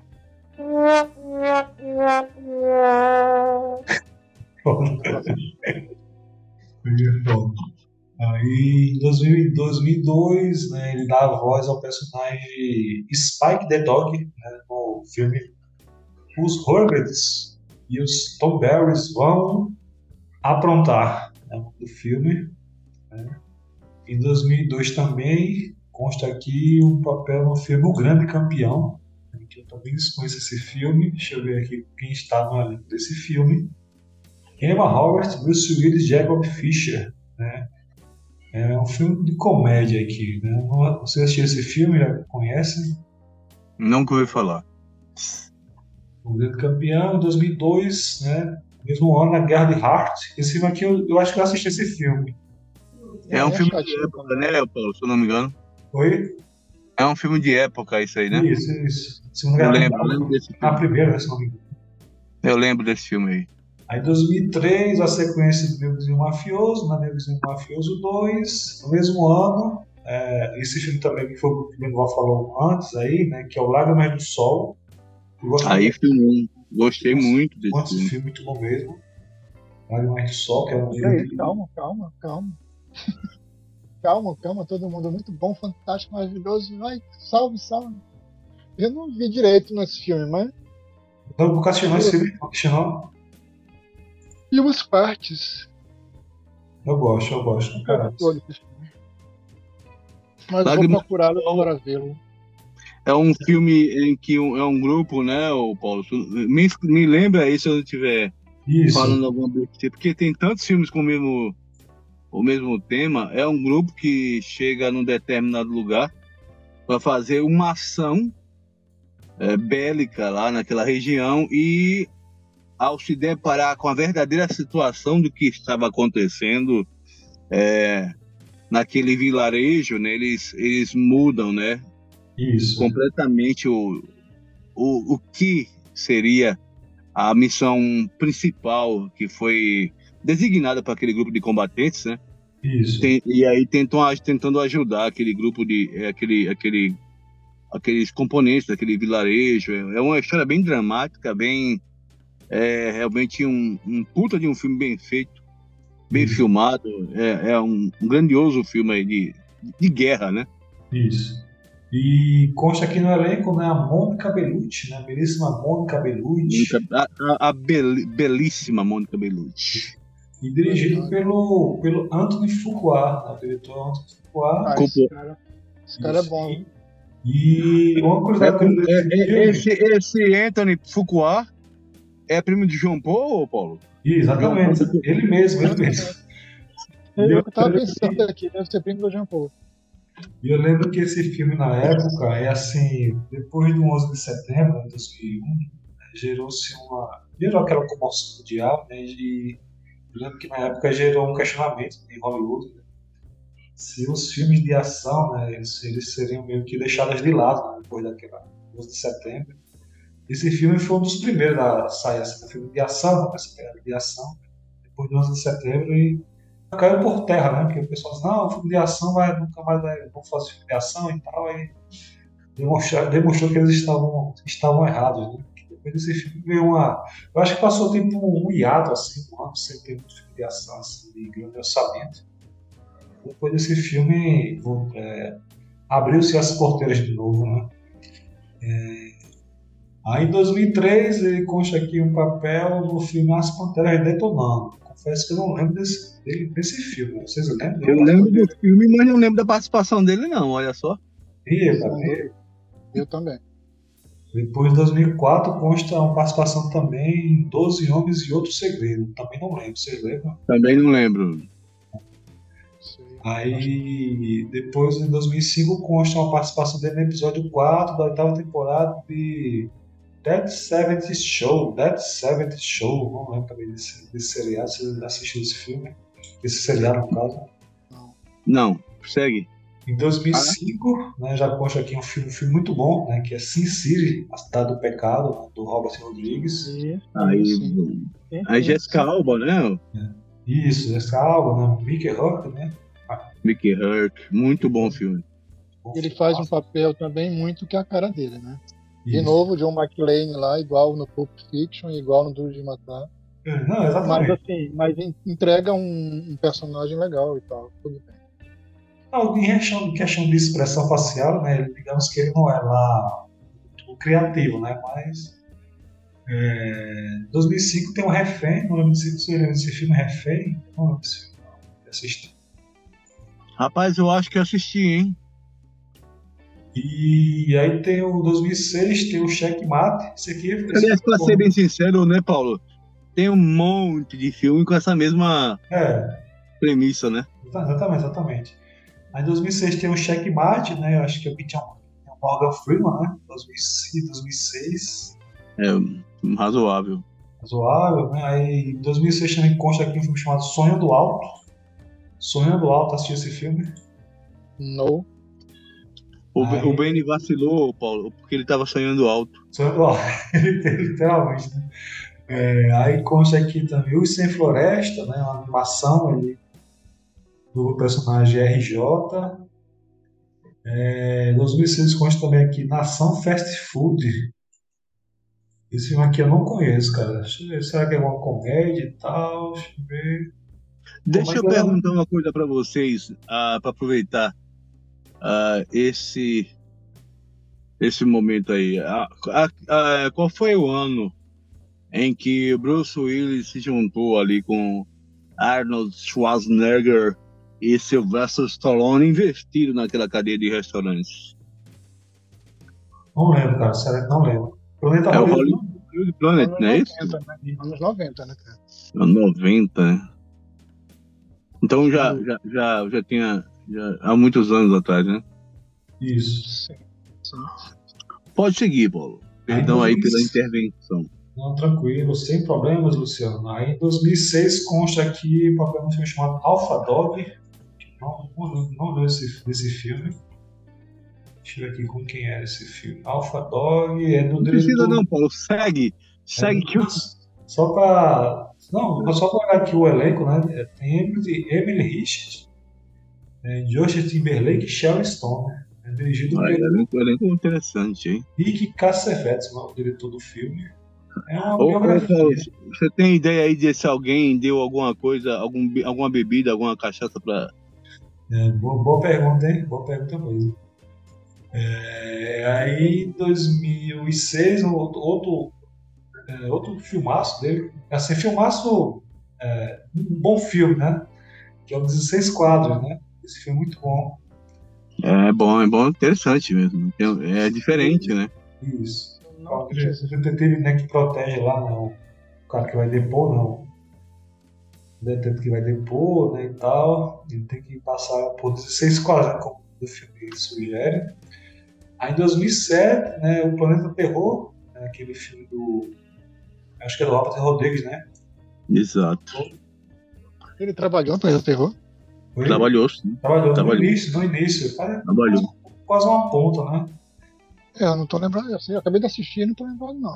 É, no começo, no comecinho, o Benival. Bem no início mesmo, no início mesmo. Um coronel lá que vira mutante. É, o Planeta Terror tá disponível na Prime Video, hein? É, depois de a gente procurar a porra da internet todinha, eles disponibilizaram, né? E não recebemos mechan, hein? De nenhum serviço do streaming, hein? Pois Tem que é. pens- pensar nisso aí futuramente. É, vamos aqui. 2007, Nancy Drew e o Mistério de Hollywood. Não lembro desse filme. Você assistiu esse filme? Não? Nancy Drew. 2007, Duro de Matar 4.0, que nós, nós mencionamos aqui. 2007, A Estranha Perfeita, que eu acho que ele contracena com a Tempestade, se não me engano. Uma, te- uma tempestade. Isso. É, Halle Berry. Halle Berry. Um- abraço para o Benival que lembrou o nome da moça. Mas Halle dizem, Berry. dizem que esse, esse filme, né, eles brigavam, né, mas era tudo tempestade em copo d'água. Tchê.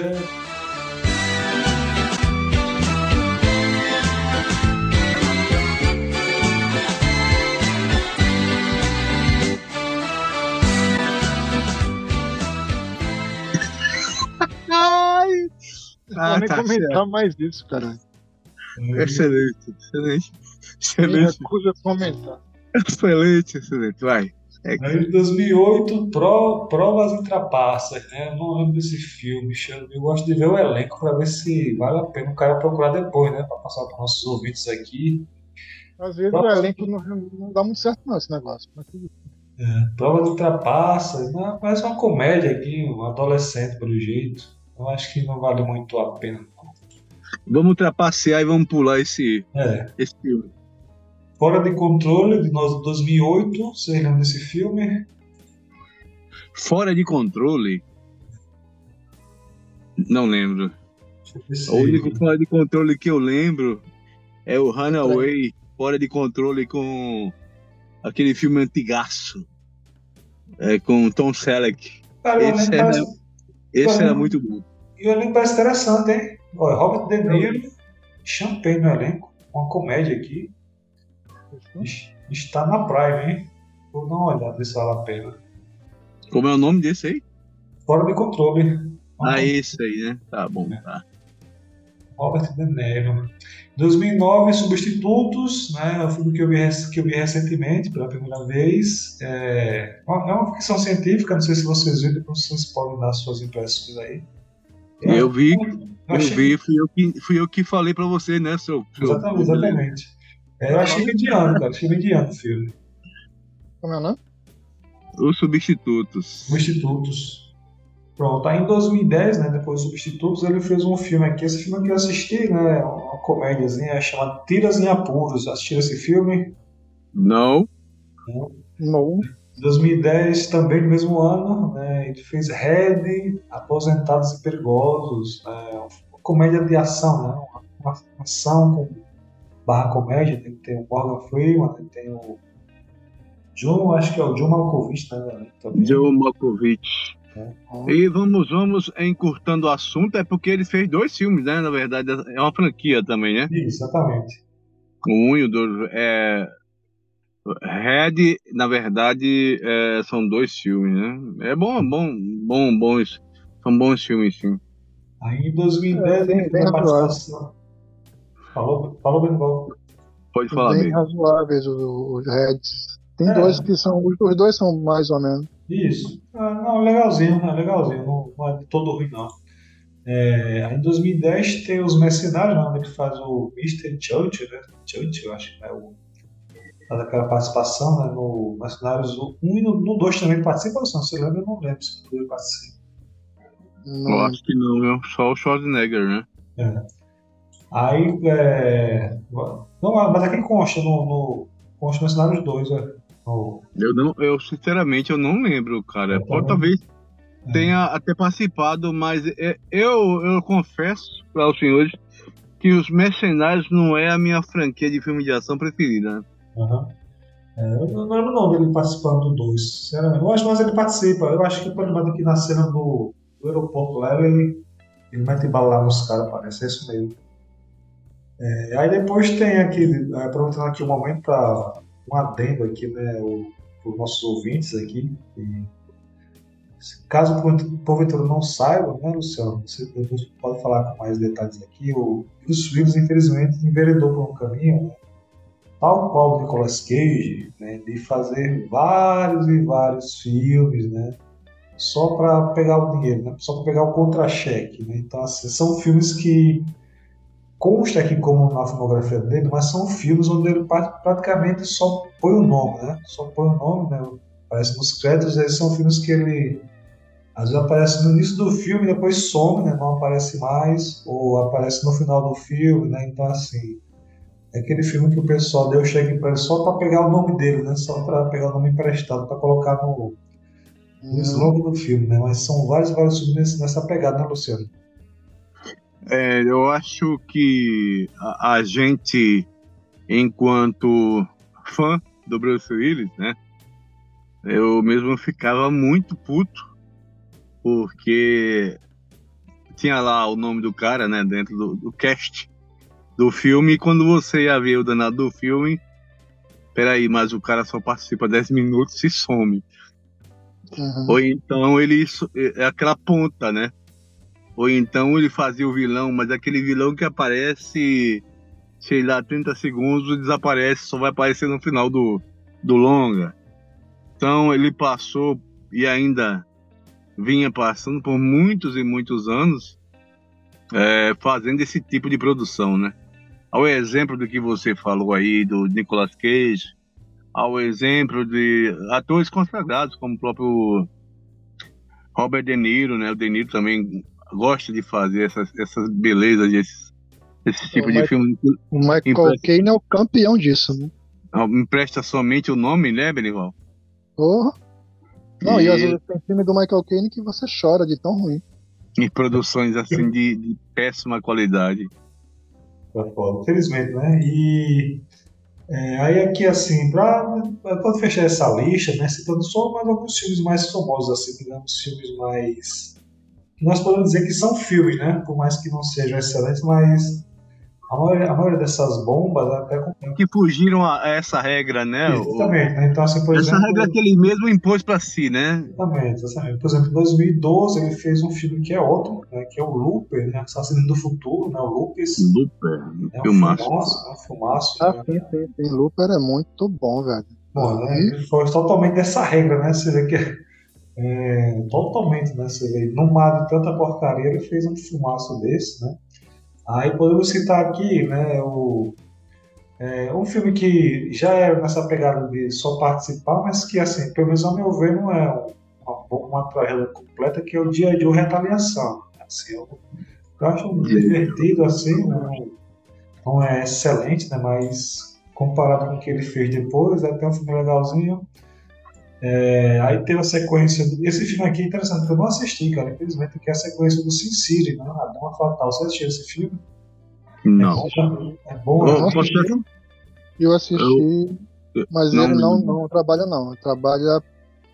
Ele bota o nome lá, que é, é velha história também. Ele trabalha com rápidos flashbacks. Quem é o. Ah, entendi, entendi. Quem é o ator principal, se não me engano, é o não sei se é o Josh, aquele, é Josh Brolin que, que você Isso, exatamente, é mesmo, né? Isso. Josh Brolin, né? Isso.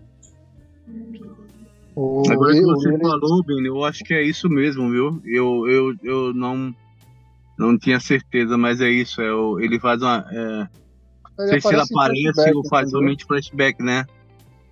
Aí depois você vê de, de filmes assim, quem pode ser. Ô, Paulo, Oi. você falou do filme que ele fez com o Henry Cavill? Não, não, não, não falei. Eu acho que é o, é o. Acho que é o. Fuga Implacável, não é isso? O filme? Acho que é isso, sim, esse mas, é, é. Esse mesmo, Fuga Implacável. Mas não assisti não esse filme. Você assistiu? É bonzinho? Como é que é? Eu gostei, cara, do filme, embora ele não fuja desse, desse tipo de filme que a gente tava falando. Né? Ele tá lá, empresta o nome, tem um acontecimento dentro do filme e ele desaparece, some. Quem assume o filme, o, a, a, o, o estrelato do filme, por assim dizer, é o Henry Cavill, né? Uhum. Pronto, aí em 2013 teve o de Matar Um Bom Dia para Morrer, né? Que é o do Matar 5, né? Que apesar de ser descartável, é um filme, digamos assim, que por ser da franquia Doido de Matar, né? Você pode até considerar que é seja um filme, né? É, é o 5, é o cinco, né? Isso é o 5. Ô, Paulo, é, sem querer atrapalhar mais uma vez, ele já está atrapalhando, mas só para não deixar, pelo menos o que a gente lembra, a gente vai falando aqui, né? Caso Isso. não tenha aparecido, e se já tiver aparecido, por favor, me diga. Mas tem um filme que eu não recordo o nome também, que ele faz um patrulheiro é, naval, né? Ele patrulha ali as costas da, da- de, um- de uma cidade americana, né? E ocorrem uns assassinatos. Acho que eu lembro desse filme também. É, tem até uma loirinha, que é uma atriz que eu esqueço o nome dela, cara, bem bonitinha É. ela. É, Dario Hano, não. Não, não é Daryl Hannah, é outra, é outra criatura, mas eu acho que é Parker, alguma Jessica Parker, alguma coisa assim. Ah, é, a, Je a Jessica Parker do Eu acho que sim, eu acho que and the sim. City, né? Isso, isso. É, é um Sim, filme sim. é interessante esse filme. E eu, eu, eu acho que não foi citado aí por você, né, Paulo? Esse filme é mais novo, ele? Mais recente? Não, é, é bem antigo esse filme já. E é bom esse filme, eu gostei. eu Não, Esse filme, pronto, esse filme é o Zona de Perigo. Ah, esse que é o Zona de Perigo, né? de Perigo, exatamente. Você falou aí, eu fui Perfeito. associando uma coisa com a outra, esse mesmo. Eu olhei aqui, é Jessica Parker, né? Perfeito, Sarah perfeito. Jessica Parker, né? Cara, Jessica Parker, Beleza. bonitinha, Não segue. ela tá- É o Zona de Perdão. Perigo, é o Zona de Perigo. Segue o jogo. Pronto, aí aqui, deixa eu ver, é, aí ele fez a participação né, com o Fragmentado, né? Naquela, no final do filme, né, revelando né, que fazia parte da, da sequência né, do Corpo Fechado. Aí depois, ele voltou no vidro, né, para fechar a trilogia. E fez assim, fez o remake do, do Desejo de Matar, né? Do Charles Bronson. E depois, assim, filme de destaque, assim, né? De, não vem, não, assim, pelo menos ao meu ver, não tem mais nenhum. Assisti- Vocês assist- assistiram Duro de Matar? O, o Assisti, Desejo- de Matar? Assisti. Eu não achei ruim, não, cara. Mas vocês assistiram o original com o Charlie Bronson? Sim, com certeza, com certeza. Assisti um, dois, o três, o quatro. Não, mas só vale também o 1 e talvez o 2. O resto é só chat. Tem desejo de matar pra dar com pau, né?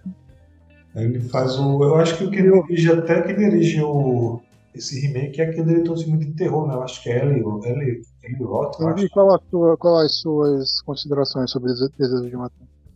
Do Eu Bruce Willis? eu gosto, eu gosto. Gostei do. Eu vou ver essa porra desse filme. Tem no Prime ou no HBO em algum lugar? Tem no serviço desses, eu não tenho certeza de qual, mas que tem, tem. Eu já Ah, vi. Vou dar, vou dar uma procurada. Eu não lembro, sinceramente, se tem, viu? Pra dar uma olhada também. Pronto, aí é isso, Luciano. Aqui os outros filmes são esses filmes mesmo, assim. Tem filmes aqui. Tem um filme que ele fez até com a. Acho que tem até a Megan Fox, né? Se não me engano, é o Meia-Noite no Sweet Glass. Glass, eu acho que tem a Megan Fox no elenco. São Mas filmes é- mais, é um filme mais que ele- independentes, Paulo? Oi? São filmes mais independentes. Não, esse, esse tipo de filme que ele só presta o nome dele mesmo. Ele aparece depois desaparece, assim, igual o Mestre dos Magos, sabe? Esse filme tem na Prime, né? O Midnight in the Sweet Glass. né? Isso, é. É, mas não. Eu não acho não. Eu só, sei que tem a Megan Fox, acho que é, tem aquele ator Emily Rich também. É, é assim, no mais é isso, cara. Aí, infelizmente, né, foi, foi descoberto no ano passado, foi Luciano, 2022, aquele que o nosso querido Bruce Willis sofre de afasia, né? Essa doença Isso, isso. é. degenerativa, né? É uma, é uma demência, se não me engano, é frontotemporal, né? Apareceu no, em março do ano passado, né? Uma doença que, infelizmente, é, não tem tratamento, né? É uma, uma parada muito séria que afeta aí ah, os neurônios, né? Uma neurodegeneração, afeta o raciocínio, o raciocínio lógico, né? Coordenação motora, etc, etc, etc. O que deixou o nosso querido Bruce Willis com bastante é, debilitado, né? Bastante dificuldades. É o que faz até a gente relevar um pouco, né? Porque o pessoal fala que ele já estava com essa doença né, há um bom tempo, né? Fazendo alguns filmes, inclusive assim. Era até um dos motivos que ele não falar muito, né? Assim, porque ele já estava com dificuldade para decorar algumas falas, né? Se não me engano. Isso, e a- assim, e o que falam é que Bruce Willis, por muito tempo, ele sofreu com o problema de alcoolismo, né? E essa questão do alcoolismo foi um dos fatores que gerou aí uma uma piora, né, no quadro dele, né? Hum, Já tinha essa predisposição genética e a partir do momento que ele tinha esse problema é, com o álcool, né? Ah, essa, essa, esse, esse processo só veio acelerar, né? Será que ele sabia que já estava doente quando começou a beber ou quando bebia? Não sei. Não sei. Eu acho que o Bruce Willis bebia desde sempre, o Benival. Na verdade, ele, quando veio a descobrir a afasia, ele já, já tinha problema com álcool, né? Inclusive, eu queria aproveitar esse momento um pouco mais, assim, pra deixar um pouco mais leve nesse momento. Você sabe qual é a bebida favorita dele? Qual? Bruce Whisky. Meu Deus. Ai. Jesus amado. Eu acho que, assim, eu acho que ele tá fudido, assim, né? Já tá ferrado aí, mesmo com a grana toda que ele tem. Cara, você não parou de beber quando era bom, imagina agora, ele bebia era tudo, ele tava fudido mesmo. Sei lá, é muito complicado essas, essas situações. É E isso complicado. explica, né, Beni, o porquê dele tá aí emprestando somente o nome dele para fazer essas séries de filmes é, tipo B, C, D, E, F, né? Sem muita expressão, sem nenhuma expressão, aparecendo 10 minutos, 5 minutos, apenas emprestando o nome. Afinal de contas, alguém tinha que pagar ah, as contas, né, de alguma forma, né? É, talvez seja, né, cara? Talvez seja. Mas assim, mas o Michael Caine, o Dusty Hoffman, Robert De Niro, até por incrível que pareça, o Kevin Spacey e tal, não, não tem doença nenhuma, não tem problema nenhum, a não ser de grana, assim, de querer mais grana pra juntar com a grana que tem, né? É, meio- é, muito, é muito relativo, não sei. Não sei. Mas pode ser, né? É. Pode ser. Vamos fazer, fazer algo aqui, eh, camaradas aqui, para tentar, tentar encerrar de uma forma um pouco mais para cima, assim. A gente pode aproveitar aqui esse momento, né, todos os que nós citamos aqui do Bruce Willis, cada um de repente citar um filme, né, um filme mais marcante aqui, embora a gente saiba que a gente pode até pode fazer o seguinte, excluindo, né, Duro de Matar Um, né, que eu acho que é o concurso da nossa lista, a gente pode citar um filme aqui do Bruce Willis para de destaque aqui, né? Fazer um- essa breve homenagem ao nosso querido Bruce Willis aí. Antes, antes dessa homenagem, ô Paulo, só lembrando aí é, algumas coisas que eu é, pesquisei sobre a vida do Willis há, há algum tempo atrás, e agora que no finalzinho do podcast eu lembrei de falar que o Bruce Willis também foi cantor, né? Ele chegou a gravar um álbum sozinho dele lá. Ele, na verdade, ele, ele começou a, carre- a carreira como instrumentista, né? Ele um excelente gaitista, né? U- Utilizava a, a gaita como instrumento principal. E depois ele seguiu aí ah, no, no ramo musical ah, uma carreira de vocal mesmo, né? Chegou a gravar um, álbum, um, um álbum chamado o é, que é engraçado que o nome desse desse álbum é o mesmo slogan do Apocalipse do Superman, né? É o que te mata, te fortalece, né? Engraçado. Mata de Fortaleza. que fortalece, é o, é o nome do álbum de- do, do Bruce Willis, né? E ele também teve três filhas, né? Três filhas com a Demi Moore, e me parece que uma delas sofre de um problema muito sério, o que também veio a ser um fator complicador para a saúde do Bruce Willis, né?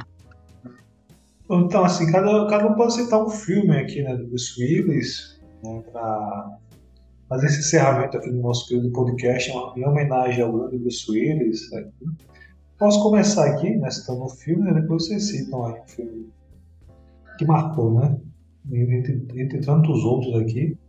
Aí eu fico com, com esse nome de perigo, cara, que você falou agora, né? Eu fui relembrando mais da história do filme. É um filme muito bom, cara. Muito bom filme.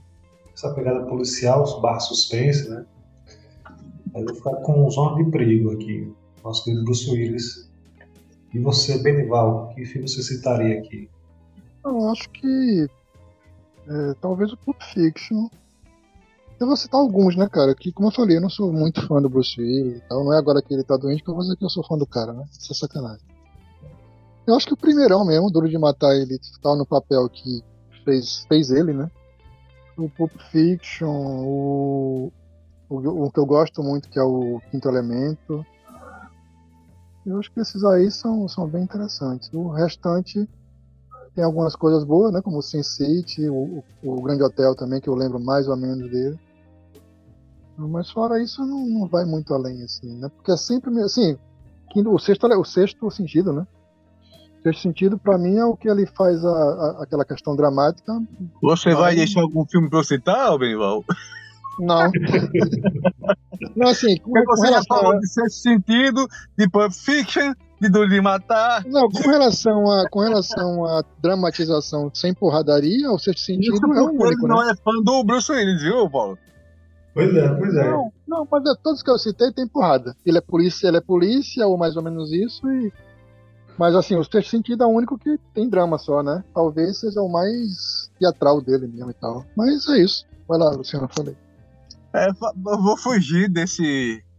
do padrão, é, até porque falar os que você já falou seria chover no molhado, então vou citar o Duas Vidas, que eu gostei muito.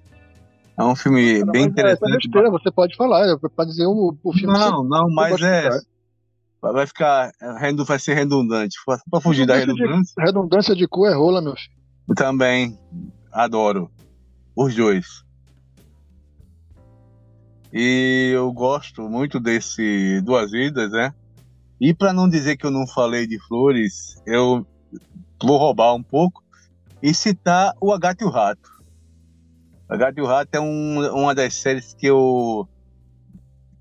das minhas memórias em- antigas enquanto assistidor dos seriados americanos, dos enlatados americanos, é uma das séries que eu mais tenho carinho.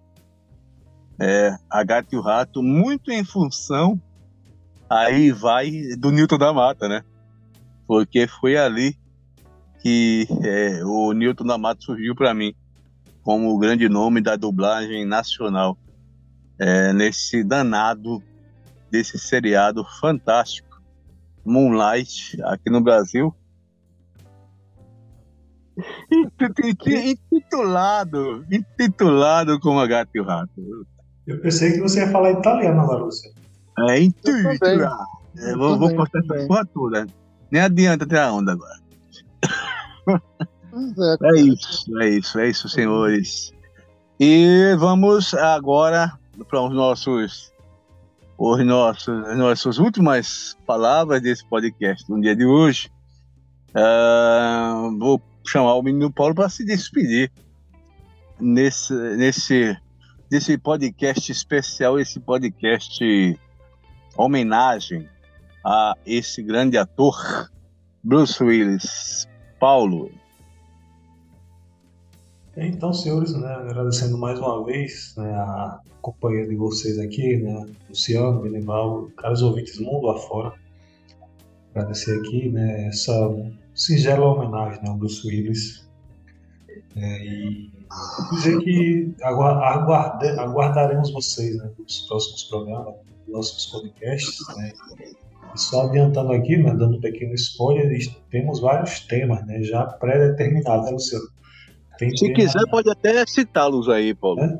Nós temos temas, né, como a gente falou aqui no próximo próprio podcast, né? Dubladores, né? É, entre outros aí. Podem falar também, Luciano, quais são os outros temas aí que nós já discutimos, né? Tentando debatermos aqui para trazer à tona aqui para os nossos ouvintes. Então, camaradas, a parada é essa mesmo, né? Um, uma breve homenagem aí ao Bruce Willis. E, ele tem a sorte, né? Quer dizer, ele já tem sorte, né? Que ele tem grana para tentar pelo menos ter uma sobrevida, né? Pelo, pelo jeito a coisa é muito séria. Mas pelo menos ter um tratamento digno, né? Então, vamos ver no que vai dar. Espero que ele, se- ele saia dessa, né? Mas a gente sabe que é, um, é uma doença meio rara, né? Isso, Luciano? É uma, é uma briga difícil, hein? Mas Não tem, assim, ele- não tem cura, né, Paulo? Ô, Benny e Paulo? Não tem cura, infelizmente. É, mas é como eu falo, né? Ele tem grana para tentar pelo menos ter uma, uma- uma- um tratamento digno, né? Então vamos ver. E tor torcer para, sei lá, acontecer milagres, né? Milagres acontecem todos os dias. E agradecendo a vocês e a nossos ouvintes. É, Luciano, só para só antecipar aqui, né, nós vamos, para deixar os nossos ouvintes já preparados, no nosso próximo programa vai ser um do- desses dois temas aqui. Como eu falei, o dubladores, ou mais uma filmografia, né, dessa vez de um diretor, né, que seria o nosso querido John Carpenter. né. Então aqui deixamos nosso, esse breve spoiler aqui né, para os nossos ouvintes.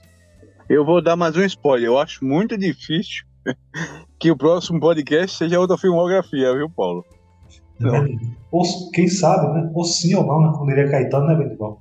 Ou não, né? Exatamente. É, veremos, veremos, né? O destino, o destino nos dirá, né? Qual será o tema do próximo podcast. Inclusive, Certo, em, em homenagem ao Sem Sentido, pode vir plot twist aí, né? Se espera, pode, pode vir, né? Pode ser, pode ser, quem sabe, hein? Quem sabe. Vamos nos despedindo eh, no dia de hoje, agradecendo mais uma vez a audiência qualificada dos nossos queridos ouvintes. Eh, que Deus nos, nos permite estar aqui o mais brevemente possível, né? Na medida do nosso possível também. Eh, como disse o nosso Benival, a, a coisa não está fácil para ninguém, né? E a gente tem que correr atrás né, do pão de cada dia, né? Então, é, como é que é? Do leite das crianças. Do leite das crianças, das minhas crianças, né? Das Das suas nossas. crianças, das nossas crianças. É isso, senhores. Agradecendo aí a nossa audiência qualificada, o povo lá dos States, o povo dos Estados Unidos, a galera lá de Hong Kong, sempre ah, nos dando o prazer da sua audiência, toda a galera do Nordeste do Brasil, Minas Gerais, São Paulo e as demais localidades que nos ouvem. Um abraço, valeu, até mais e falou.